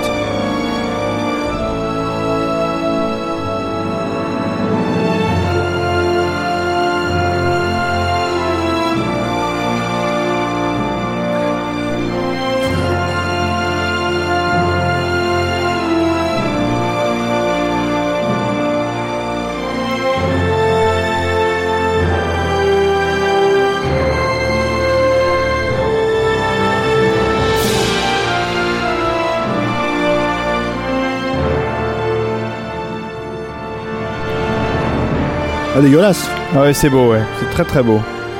Très beau thème et, euh, et très beau film aussi, Hellboy. Hein. Euh, on est enfin, enfin, on est en 2004 et euh, pour comment dire, après 6 ans, enfin 5 ans de, de tentatives de développer le film, en fait, Del Toro arrive enfin en fait à, à faire financer le film auprès de, de hum, Révolution Studio, Ouais. qui est un, un studio Alors le, en fait, qui tu parlais du plus budget euh, de, excuse-moi, tu parlais du budget de Blade 2 qui était de 54 millions de dollars et celui d'Hellboy est de 66. 66. Alors c'est pas non plus euh, euh, délirant. Enfin, je veux dire, euh, un truc que je remarque sur les budgets des films. Bah, il y, a de- une- il y a une anecdote super drôle après, avec avec ce, ce budget en fait. Oui, Euh, 66, 666. Non, non, non, euh, non, en non. fait. euh, Non, même pas. euh, Ça aurait pu. Spielberg avait vu donc le, le film à la première et euh, il prend donc euh, Guillermo à part et lui dit qu'il a, voilà, il a, il a adoré tout ça et il voulait savoir quel était le budget. Et donc Guillermo lui dit ben 66 millions de dollars. Euh, et donc Spielberg lui dit ouais, d'accord, très bien, mais alors euh, C'est quoi le budget, c'est quoi? Bah 66. Non mais bon, on est seul, là, il y a personne. euh, te fous de et moi. Guillermo de lui dire non non mais je te jure c'est vraiment 60 66 millions de dollars et Spielberg n'en revenait pas. Donc quand un mec comme Spielberg qui est, qui est toujours under budget, qui est en gros le réalisateur américain le plus économe de toute l'histoire du monde, euh, tombe en arrêt parce que le, ton- le- ton- ce que tu lui as livré comme spectacle ne correspond pas à ce qu'il imagine euh, comme budget euh, être le budget, c'est vraiment que tu as fait de gros gros efforts. C'est le gros compromis d'Hellboy, hein, c'est euh, sur ce film-là. C'est-à-dire qu'en fait, pour avoir Ron Perlman, pour avoir euh, comment dire la possibilité de faire ce film-là tel qu'il l'entend, le compromis c'est le budget et du coup en fait les, les réécritures qui vont avec. C'est-à-dire que ça il, il le dit. Ah, il, le, il le disait après en fait, c'est-à-dire en gros, euh, par exemple, euh, Samael revient 3-4 fois, le personnage de Samael, le, le- le- la créature, euh, qui se bat contre Hellboy 3-4 fois. Il y a l'idée, euh, alors comme toujours chez Del Toro, il l'apporte, il l'amène de façon assez, comment dire, mythologique et du coup, il c'est vraiment bien construit. C'est le, comment ils appellent le, Un phénix, quoi. une- ouais, c'est le, le, le, le dieu de la résurrection. Enfin, Ouais, c'est voilà, le cerbère de la résurrection. Je sais plus comment, comment il, comment il le, comment il le nomme. Et du coup, en fait, ça lui permet à chaque fois qu'il tue Samael dans le film, bah, Samael revient une, deux fois en fait. C'est-à-dire voilà, il se, dédouble quoi. Et, euh, et du coup, ça c'est une astuce pour avoir une créature, mais garder le même euh, comment dire nombre de scènes d'action et et, euh, et, de pas forcément en fait devoir recréer un autre personnage qui va falloir designer, conçu- concevoir, interpréter, tourner d'une autre manière, etc., etc. Et il y a ça par exemple. Il y a l'idée que que comment dire, il tenait impérativement à ce que à ce que Hellboy soit une créature. Euh, comment dire euh, En latex, en latex, pas en euh, synthèse. Voilà. hein. Euh, euh, Oh, c'est magnifiquement un- bien fait. hein. un dieu grec, comme il, comme il le disait, c'est mon dieu grec en fait, euh, quand il, quand il parlait de, de, de Ron Perlman dans ce rôle-là. Euh, Il y a, euh, il y a le bon, c'est tourné en, à Prague. À Prague, ouais. D'ailleurs, ça me fait penser- 2, d'ailleurs. Excusez-moi, ça me fait penser d'ailleurs quand je vois le costume de Hellboy, euh, même si c'est pas Rob Bottin qui a fait ce costume, il y a clairement un hommage graphique à- au travail qu'avait Rob Bottin sur les costumes de que ce soit Explorers, Robocop, ou, enfin ce qu'il a fait à l'époque. Et euh, il y a une espèce de perfection euh, du costume en latex sur ce sur ce costume d'Hellboy qui fait penser au travail de, de Rob Bottin. Alors je sais pas qui est le Shadwater, c'est euh, j'ai plus le, le nom Matrose, de- mais euh, Matrose. chez, chez, chez Rick Baker et un peu Kazuhiro Tsuji, euh, qui, est un, qui est un génie aussi. Mais euh, qui, et ils avaient sculpté le, le, le buste en fait sur le, le moulage de Ron Perlman euh, pour euh, euh, La Belle et la Bête, pour la série La Belle et la Bête, qui était aussi un maquillage conçu par le. Et ils se sont aussi occupés de de- la, de Rick Baker. de la main, de la main mécanique en fait, parce que euh, lorsqu'on la voit bouger euh, toute seule, euh, enfin la, la grosse main, le, le gros point d'Hellboy, Ouais. c'est c'est les guidés à distance en fait. Euh, les cascadeurs, eux, avaient des des espèces de postiches, enfin des Mhm. voilà, en, en latex. Euh, sur- quand on parlait tout à l'heure de, de la position de Guillermo, d'avoir le contrôle, etc., en, en, en supervisant lui-même tous les plans et tout, ça nécessite aussi une infrastructure particulièrement euh, qui peut être lourde. Et donc le choix du tournage dans les studios de, de Barandov, il, il répond à ça en fait, parce que j'ai eu la chance d'aller euh, d'aller sur le sur le plateau et il y avait plusieurs plateaux cumulés en fait dans, une seule et unique euh, gigantesque usine de l'ère euh, soviétique. euh, voilà un truc avec un toit qui n'en finit pas. et il y avait à la fois le la salle où, a lieu le climax euh, avec euh, le sacrifice de sa copine, euh, son nom m'échappe, Lise Sherman. On avait le couloir qui mène dans lequel il, tente de se, sauver en- ensuite. Il y avait un énorme green screen sur lequel était filmé euh, la chute du squelette qui se trimballe, le cadavre qui se trimballe, qui lui montre le, le chemin dans les sous-sols. Pardon et euh, ainsi que la plateforme qui mène au bureau des affaires paranormales, le- l'espèce d'énorme plateforme. Bon, tout ça était euh, tourné en même temps. Euh, et donc Guillermo, qui supervisait lui les séquences avec Ron Perlman euh, sur le plateau euh, principal, avait toujours un œil sur les green screens tournés par l'équipe des effets spéciaux. Là, en l'occurrence, c'était Montserrat et, et David Marty. Euh, voilà, et, euh, enfin, il regarde ce qui se passe sur les autres plateaux, et c'est lui qui, qui, qui, valide en fait à chaque fois euh, euh, les trucs, quoi. Donc c'était intéressant de, de voir que rien ne lui échappait en termes d'images fabriquées dans ce lieu-là. Et aussi, c'était intéressant de le voir, comment dire, non pas avoir euh, du dédain, mais devoir expliquer à ses collaborateurs, qui pourtant certains sont aguerris, euh, les, les joies de ne pas se préoccuper de, du raccord euh, plateau. C'est-à-dire que quand il faisait des chants contre chants, etc., tout le monde était obsédé par l'idée de bien sûr de, de, mesurer les marques des acteurs les uns par rapport aux autres pour s'assurer que tout soit bien à sa place euh, au niveau de la, enfin, la script. Et Guillermo de dire non, non je m'en fous là je, dans, dans ce plan là je veux avoir le bout du, de- du cercueil quand il, en- il lui parle en chant. Et dans, dans le contre-champ je veux avoir l'autre bout du cercueil. Oui mais le cercueil il est pas assez grand pour enfin en gros pour c'est pas grave on déplace le cercueil on s'en fout c'est la continuité à l'image qui qui compte quoi pas pas la continuité sur le plateau. Donc de voir que lui enfin arrivé à cette époque là il a déjà assimilé le, la cinégénie en fait euh, il est déjà euh, euh, quand il est sur le plateau il, il, en- il est déjà en train de voir un film qui va être projeté sur un écran et, et je pense que on- Mais euh, Hellboy est un film qui, de, de toute façon, euh, euh, cumule euh, tout ce qu'il a, il, il a appris avant. Enfin, je, je trouve qu'il y a un. Il y, a, il y a un point en fait d'articulation autour de Hellboy, c'est-à-dire que il y a, déjà il y a une partie de son équipe euh, qui vient de, de, de l'échine du diable et une partie qui vient de, de Blade 2. Euh, euh, on parlait tout à l'heure de, de, de ses, son jeu avec les, les doublures numériques, mais aussi avec les, les portions de, plateaux reconstitués en 3D pour créer ces, ces mouvements de caméra. C'est réutilisé dans Hellboy, mais de façon beaucoup plus discrète, beaucoup plus souple. Euh, quasi imperceptible en fait. C'est- c'est c'est beaucoup moins évident en fait quand on voit le film euh, comme ça. Et, euh, et, et même euh, peut-être au niveau des des thématiques, même si c'est un film qui appartient beaucoup plus à la frange, on va dire, à- à divertissement, peut-être plus légère, en tout cas euh, comic book de, de Del Toro, il y a, il y a quand même une gravité en fait dans Hellboy que tu n'avais pas du tout dans, dans Blade 2 ou, et- ou même. euh, Oh, quand même, dans Blade même, 2, il y a, dans- il y a- enfin, il y a mais- quelques trucs. euh, Enfin, c'est le romantisme. quelques c'est le- trucs corsés. dont on parlait. Ouais, c'est plus du romantisme. Mais, mais, mais par contre, c'est vrai que c'est un film qui est parce qu'on a tendance à voilà une adaptation. Donc quand tu connais pas Hellboy de Mignola, enfin euh, euh, c'est- pas ça en fait. C'est pas exactement ça. C'est pas le Hellboy de Del Toro. Le Hellboy de Mignola, c'est un un personnage typiquement qui est beaucoup moins qui est beaucoup moins représenté dans le film de Del Toro. C'est un personnage typiquement de de, de, de détective euh, euh, du paranormal, donc de, de détective hard-boiled à la à la comment dire euh, à la avec, une, Bogart, avec une mentalité d'ouvrier voilà, et le truc c'est que c'est que en fait ce, ce personnage-là euh, chez Del Toro, il est beaucoup plus euh, euh, un- pas infantile mais immature, Bonhomme, euh, imma- immature. Quoi. il, a- il se l'est accaparé. Je pense que c'est pour ça que Mignola, euh, même s'il l'a jamais vraiment dit publiquement, ou alors entre les lignes, mais euh, euh, notamment sur sur le premier Hellboy, il était tout- c'était le premier, donc tout allait bien.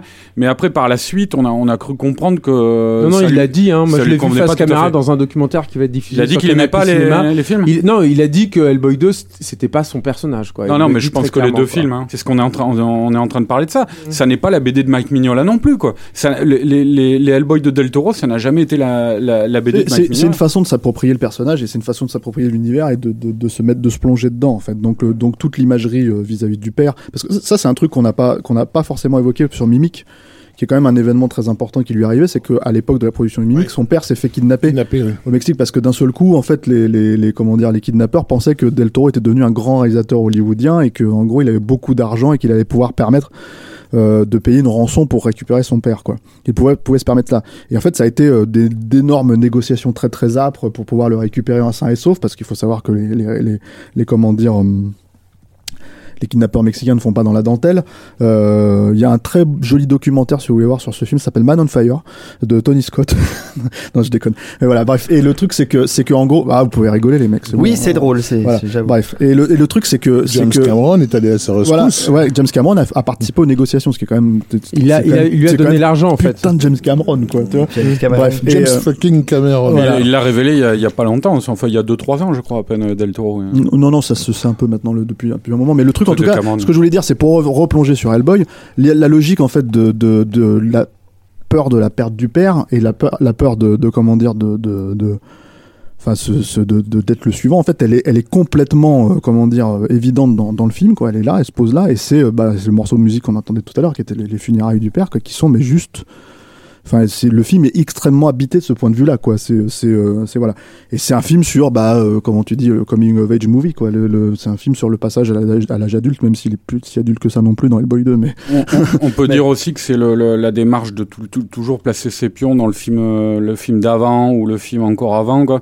Euh, c'est, euh, je pense que déjà à cette époque-là, il est, il est déjà en train de travailler sur. euh, enfin, il rêve déjà d'adapter les montagnes hallucinées de Lovecraft, et c'est le, ouais. euh, c'est le premier film Hellboy qui, euh, euh, dans lequel il introduit vraiment euh, les- une, une imagerie purement Lovecraftienne. Lovecraftienne. Que Oui. ce soit le, le, le look de Samael, le, le Tout gros. Jad euh, dans la- l'autre dimension, euh, ou même le, le B, enfin même carrément le, le behemoth final qu'a- qu'affronte euh, assez rapidement euh, Hellboy dans la conclusion. C'était très important pour lui de faire en sorte que le, le comment dire l'au-delà l'au-delà euh, comment dire euh, euh, du film ne soit pas euh, un au-delà euh, religieux euh, chrétien. Bah oui, non, mais puis c'est- c'était, euh, je crois même qu'il nous en avait parlé. euh, À, à l'époque, c'était c'était une manière déjà de se frotter à ce genre d'imagerie et de et de montrer aux producteurs que qu'ils pouvaient parfaitement euh, Oui.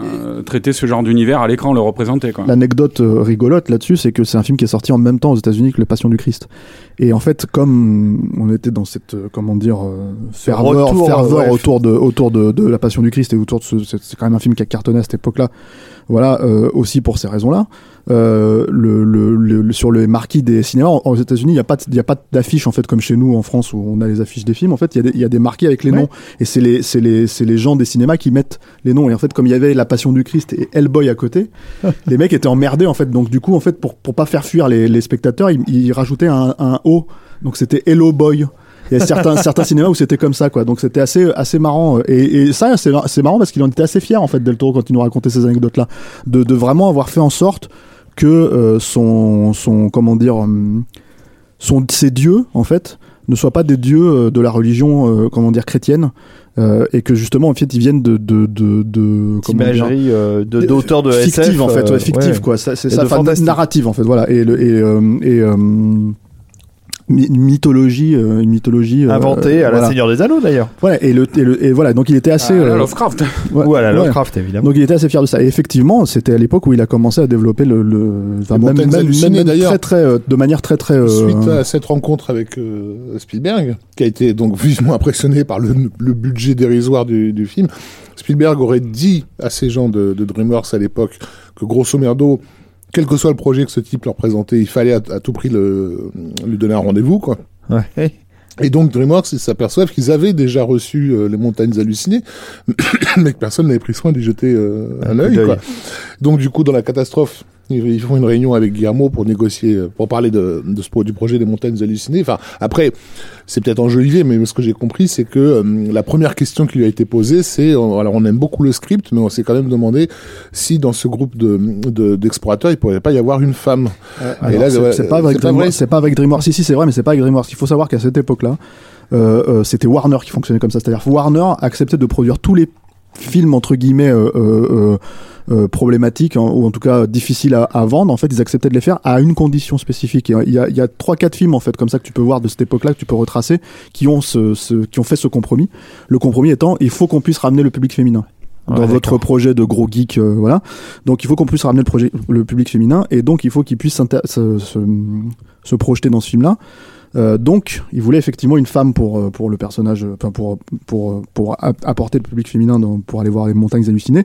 Et Del Toro, euh, le C'est élevé, c'est barré. voilà, il, en gros, il leur a dit non. Euh, L'un des films, par exemple, un, un des exemples de ces films-là, parce que c'était à cette époque-là, c'était 300 de, de Zack Snyder. Quand il s'agissait d'adapter, comment dire, le, le, le, le- le- la BD de Frank Miller, en gros, ils ont développé le personnage de la femme qui est interprétée par Lena Headley et qui lui ont donné un rôle absolument central, hein, qui est pas, qui est pas du tout dans la BD. hein. Enfin, toutes les, toutes les négociations qu'elle fait avec le, avec le, le Sénat, etc., etc.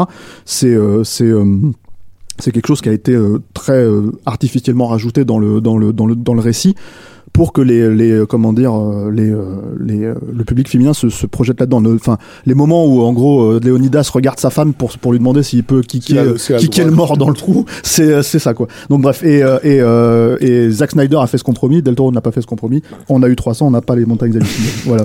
Mais euh, mais euh, CQFD. Non, mais il faut aussi, enfin, pour ceux qui ne connaissent pas les montagnes hallucinées, c'est quand même un, c'est un récit qui, se, qui, qui met en scène des explorateurs au pôle sud dans les années 20. Euh, voilà, donc d- d- déjà d'emblée, euh, et qu'en plus un récit terriblement horrifique et stressant, dont The Thing s'inspire énormément. Donc d'emblée, euh, considérer qu'on va intégrer une femme là-dedans juste pour plaisir d'avoir une femme, donc de créer des love interest, euh, alors qu'on est dans un récit de peur blanche, quoi, si tu veux. Donc, enfin, c'est la, la stupidité dépasse dépasse tout le Mais bon, les, les montagnes hallucinées, c'est- un, projet qui va revenir Voilà, régulièrement. hein, parce qu'il a, il hein. a cette phrase, Guillermo, qui est si tu restes assis suffisamment longtemps au bord de la rivière, tu verras passer le corps de ton ennemi. Euh, donc c'est c'est comme ça qu'il envisage ses, ses projets. Quoi. D'accord.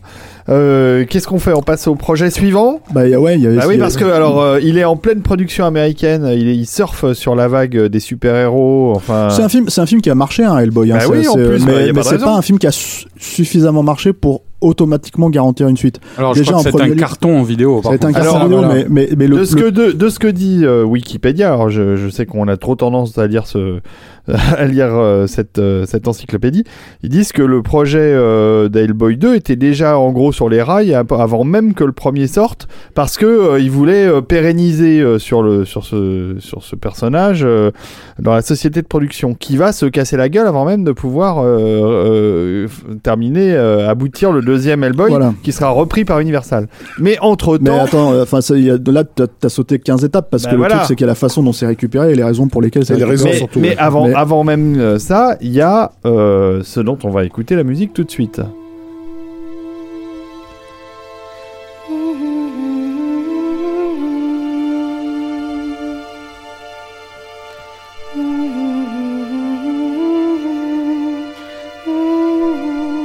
Un film qu'il ne faut pas voir avec des lunettes de soleil, donc.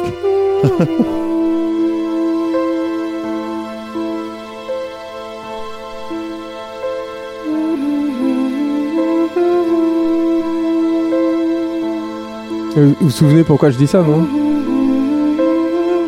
Euh, à cause du méchant. Non.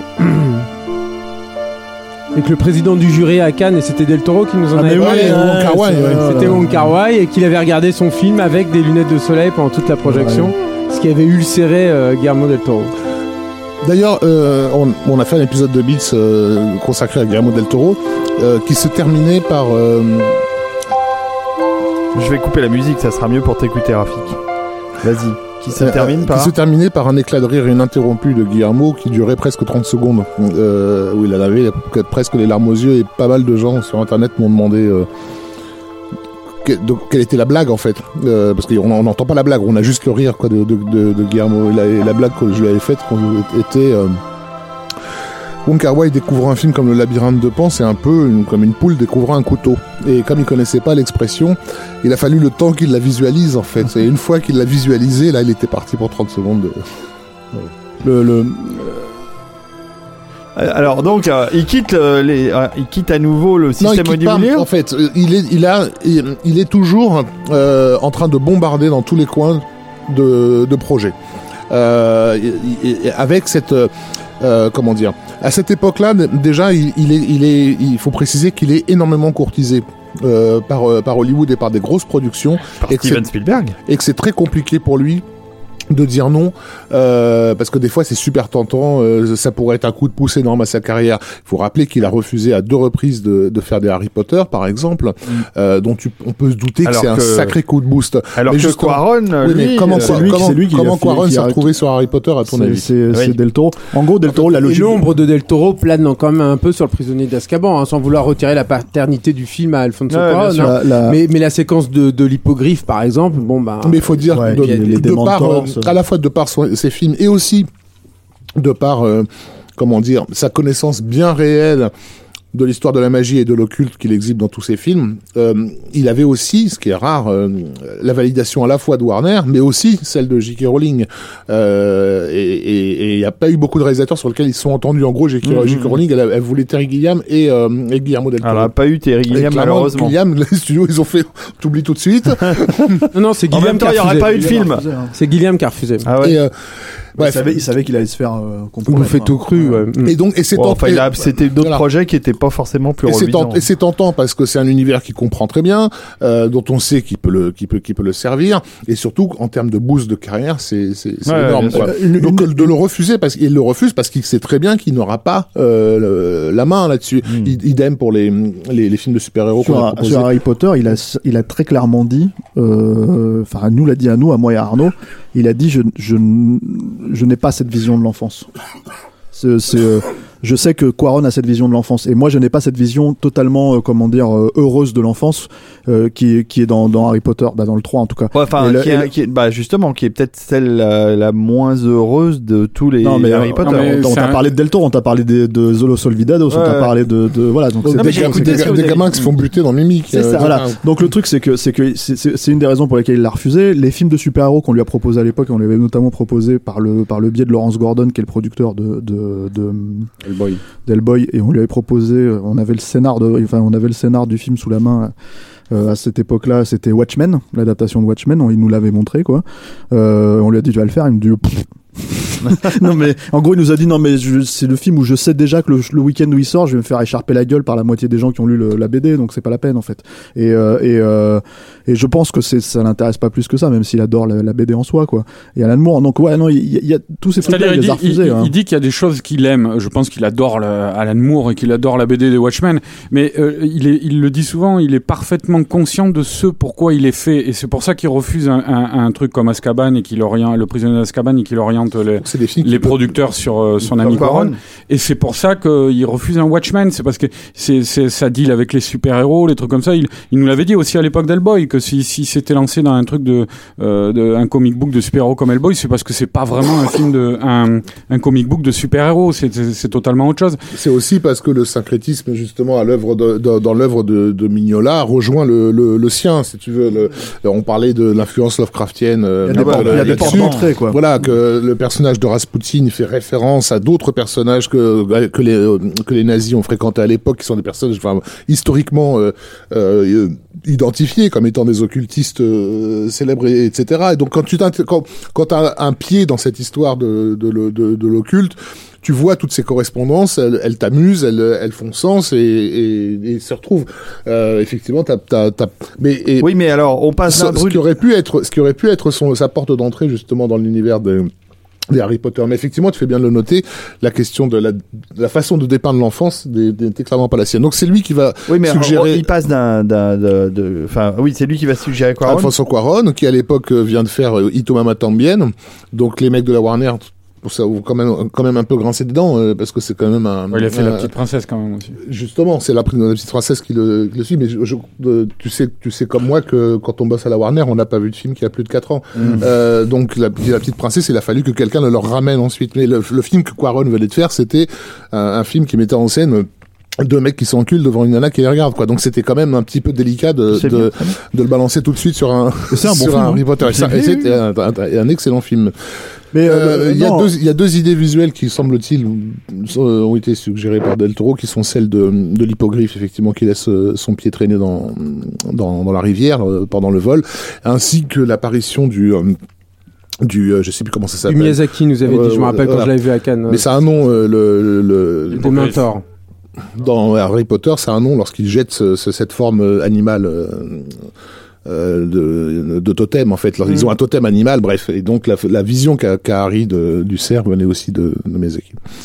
Bon, en tout cas, euh, Tout ça n'a rien à voir avec le labyrinthe oui, de oui, bah non, mais alors il sort d'un budget de 66 millions de dollars euh, pour passer un budget de 19 millions de dollars. Oui, mais, oui, pardon, attention, ça, mais oui, on mais attention, il faut savoir un truc, c'est que 19 millions de dollars, enfin 19 millions d'euros, enfin 15, 14 millions, 16 millions d'euros, je crois à l'époque, c'est énorme hein, pour, un- Pour pour l'Espagne. c'est énorme. Les, les, les producteurs espagnols à l'époque nous disaient mais comment Ils vous se sont faites saignés euh, pour. euh, vous faites en France pour avoir des budgets de ce, de ce, ce niveau-là alors que vous avez à peu près en gros le, le même public que nous Comment vous les remboursez Vous les remboursez pas. Et nous, Bah non, bon, c'est comme le notre système qui il est différent et qu'ils ont pas, voilà, comme notre système pour est répondre différent, voilà, il- c'est pas qu'il fuit Hollywood, c'est qu'il a, il a placé ses billes partout. Euh, le, le- le scénario de Monte Cristo à l'époque, il était déjà en train de circuler dans des boîtes françaises euh, différentes, euh, et le labyrinthe de Pan, il était entre les mains de, de Wild Bunch en fait. Et- Hmm. Et, et Wild Bunch l'ont ils ont validé leur participation euh, au projet, ben, euh, alors qu'ils avaient absolument rien bité au, au scénario. Ça, c'est euh, Maraval qui me l'avait dit dans une interview.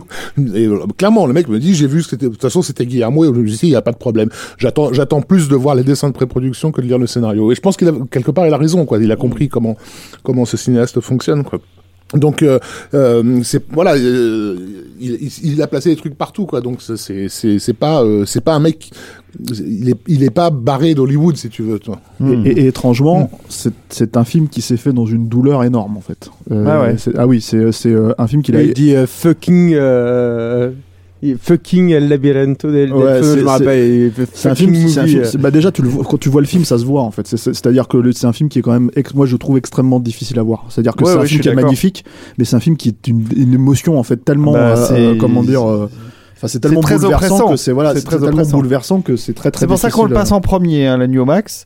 On n'a pas choisi de passer euh, ça dans l'ordre chronologique de production, euh, ce qu'on fait habituellement, parce que je pense qu'il faut démarrer sur le labyrinthe de Pan, parce que c'est un film réellement oppressant. Tu sais, dans, dans Blade 2, il y a ce moment où en fait les, les, les vampires, euh, enfin le, le cœur des vampires se nourrit du sang.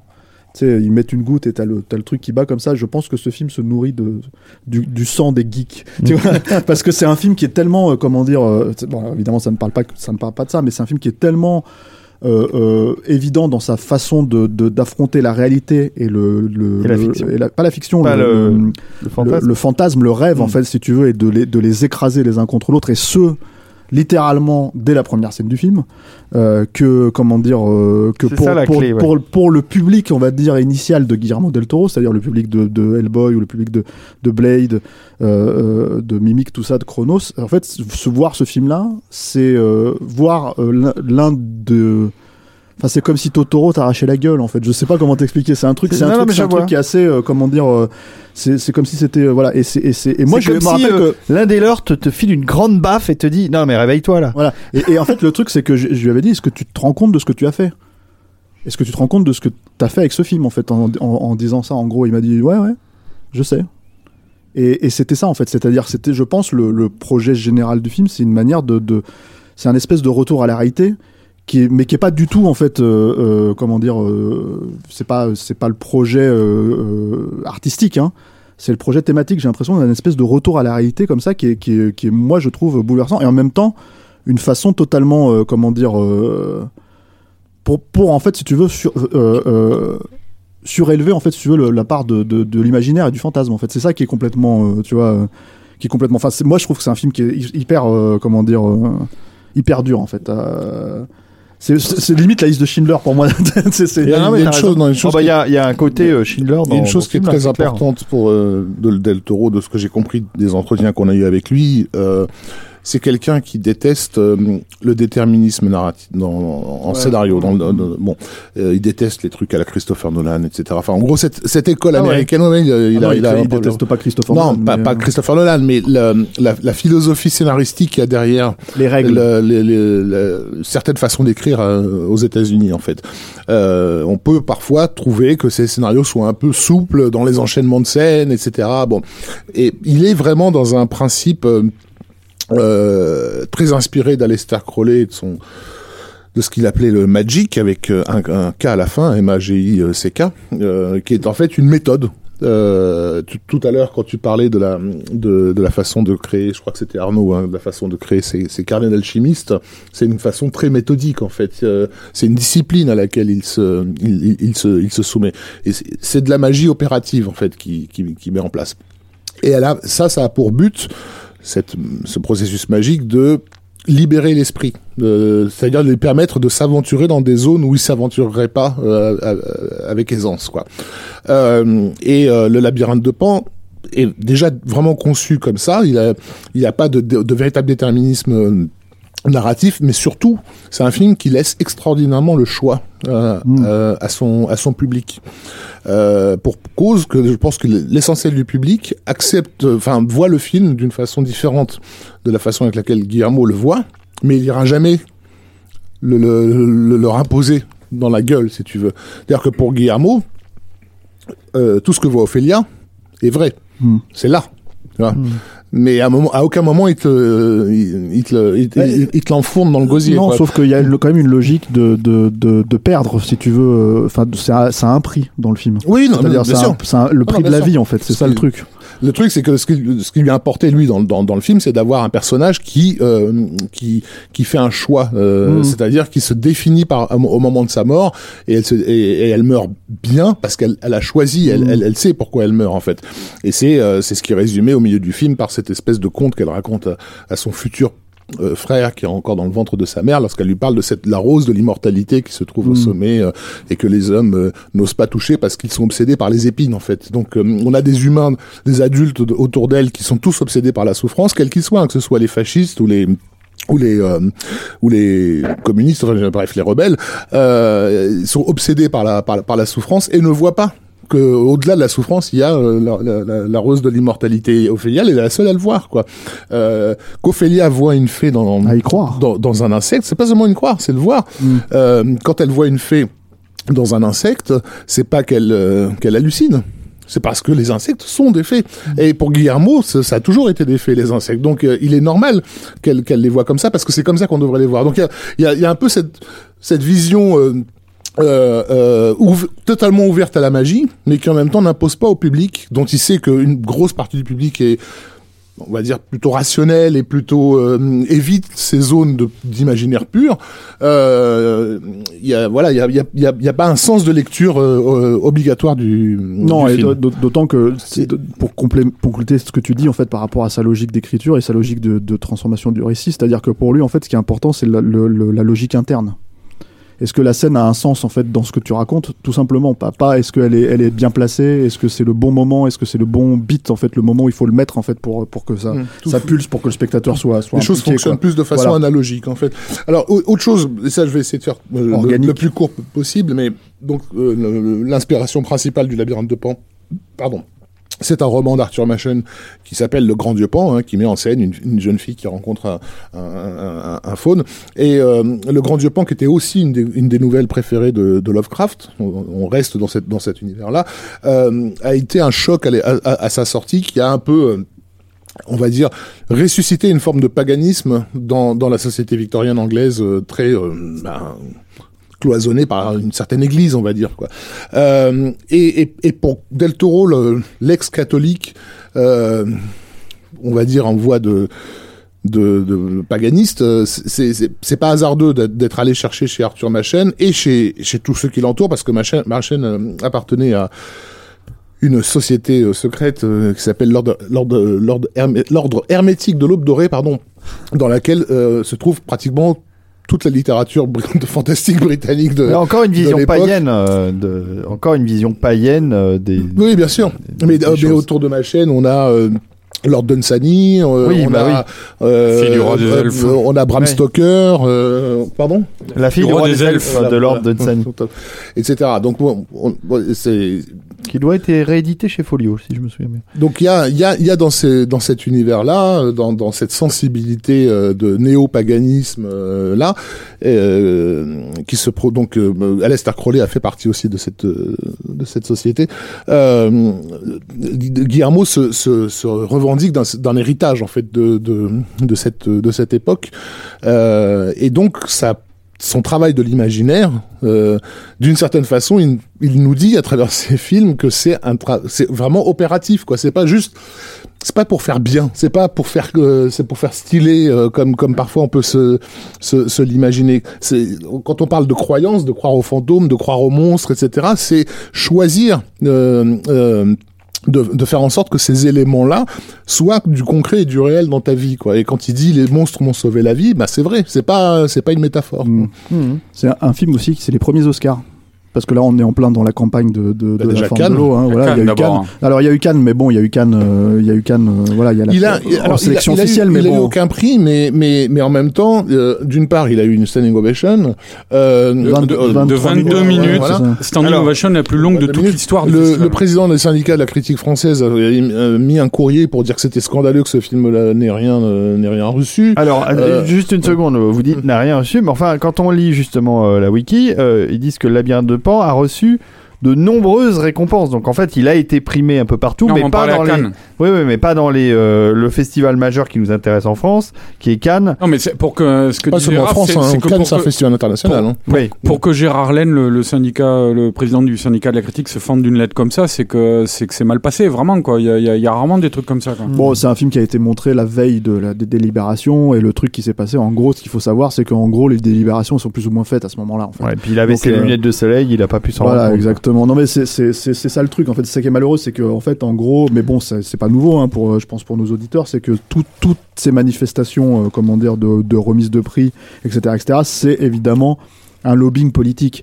Là, en l'occurrence, c'est ce qui est en train aussi de se passer euh, sur, euh, comment dire, indépendamment de la qualité des Shape of films, sur Shape Water, c'est que la Fox savait euh, qu'ils allaient devoir bloquer Del Toro euh, pendant six mois. En gros, entre le moment en fait où il a été présenté à, Venise et euh, les Oscars, pour qu'il fasse lui-même, comment dire, euh, partie de la- toute la logique de lobbying pour, pour, pour mettre le film en avant. Et ça, c'est c'est- voilà, c'est la logique politique qui va Là, avec. du coup, ils ont pris le temps pour le faire correctement. Mais, et tout à fait. Et le truc, c'est que bah, lui, c'est prêt au jeu parce que voilà, c'est un peu, c'est un peu ce qui est demandé. Enfin, c'est, encore une fois, mais que, que, que, que un mec comme Del Toro euh, cherche ou recherche pas forcément les Oscars, on sait pas. C'est pas, c'est pas ça le souci. Le souci, c'est que c'est un peu une règle en fait, euh, euh, comment dire, dans le, dans la logique du cinéma hollywoodien, quoi. Et que, et que je pense que il y a très très peu de, comment dire, euh, de gens qui euh, qui refusent, on va dire entre guillemets, ce, ce, Ce genre de, ce genre, oui, et puis ce genre de, de, de démarche en fait, parce que c'est aussi un truc encore une fois de, de, relation avec les studios. Et euh, ce que je voulais dire, c'est que ce film-là, en fait, euh, Le Labyrinthe de Pan, il était déjà nommé comme film étranger, meilleur film étranger à l'époque, euh, comment dire, aux Oscars. Euh, on parle quand même du réalisateur de Blade 2. Hein. Ouais, Euh, Enfin, non, mais ouais, 4 ans avant. Hein, Et de Mimic. Non, mais 4-5 ans avant seulement. Il a, eu, euh, il a eu une énorme résonance au niveau de la, de la critique américaine. évidemment, déjà. évidemment, je dis pas le et, contraire. et, et- et d'une partie du public, euh, alors que c'était pas du tout gagné que ce film se fasse un public aux États-Unis. quoi. Clairement, c'est un film qui a fait, je crois- je crois, 40 ou 45 millions de dollars aux États-Unis, ce qui est énorme pour un film en espagnol euh, aussi, quoi, qui est pas, qui est pas, qui est pas, qui est pas, qui est pas sorti doublé, etc., etc. C'est un film. Alors, il a pas eu l'Oscar du, je crois qu'il y a eu l'Oscar. Je crois que David Marty et, et Oui, L'ont eu, ils ont eu l'Oscar du meilleur ma- maquillage, Maquillage, quoi, ouais. bon, qui est bon, c'est formidable, quoi. Euh, je crois que, je crois que la- la- le chef-op aussi, euh, Navarro, a eu quelque chose à vérifier. Enfin bref, voilà. Donc il y a quand même, il y a quand même Roger Hanin a eu quelque chose? Il y a quand même, il y a quand même beaucoup de, comment dire, de collaborateurs, en fait, si tu veux, qui représentent aussi le style Del Toro, en fait, qui ont, qui ont, qui ont joui, en fait, de ce, comment dire, euh, de cette perception et de, et, euh, et euh, du succès, en- entre guillemets, du Ça, film, quoi. ça a été, ça a été un tel succès même que euh, Panzer Labyrinth aux États-Unis, que, euh, apparemment c'est ça qui a euh, validé la, la, la mise en branle de la production de, de Hellboy 2. Les films sont, sont tous les deux bien différents, mais euh, pourtant. euh, Comme, euh, Alors, dans son discours euh, au Golden Globe, euh, Del Toro a dit que les monstres là, lui avaient sauvé la vie trois fois, et il avait cité donc euh, le- euh, les Chines du diable, senti les Chines du diable, euh, le faune du labyrinthe de Pan, et donc euh, la forme de l'eau. C'était pour lui les trois films charnières, quoi. Et donc, euh, effectivement, c'est important de noter que le, le labyrinthe de Pan et son succès très particulier euh, euh, auprès d'un public qui n'est pas un public de fantasticophile euh, a, a véritablement fait accélérer la carrière de Del Toro euh, à ce moment-là. Et c'est un film charnière dans sa carrière, au même titre que Les Chines du Diable a été un film charnière. C'est-à-dire qu'avant, il faisait la couverture de, des magazines spécialisés sur le fantastique, et après, il a commencé à faire la couverture des De magazines Fair, hein. de, de, de cinéma un peu magazines plus. Non, mais c'est vrai. Variety. D'accord. Bon les amis, on va s'arrêter euh, là. Je vous remercie beaucoup d'être venus ce soir nous parler, Merci, nous faire cette première partie Merci, sur euh, sur Guillermo del Toro. Euh, Arnaud, merci d'être venu. Euh, euh, à une très prochaine fois. Tu retournes euh, au soleil peut-être. Oui, oui, très certainement. Euh, merci Rafik. euh, Et merci, ma belle. Merci Stéphane Merci, euh, et merci Julien. Merci. On était content de vous avoir à nouveau tous les quatre ce soir et on vous retrouve très vite. Et on espère qu'on vous a donné envie pour les Néomax. Bah oui, on va, on va vous retrouver aussi à la nuit au max. Vous viendrez certainement. C'est quand déjà? C'est le 24 février prochain. Les places, il en reste très peu, hein, donc profitez-en. Précipitez-vous pour acheter vos places pour la nuit de Guillermo consacrée à Guillermo del Toro. Merci et à très bientôt pour une prochaine, euh, pour des prochains films de Guillermo, la suite de sa, filmographie. Merci David. Salut. Salut.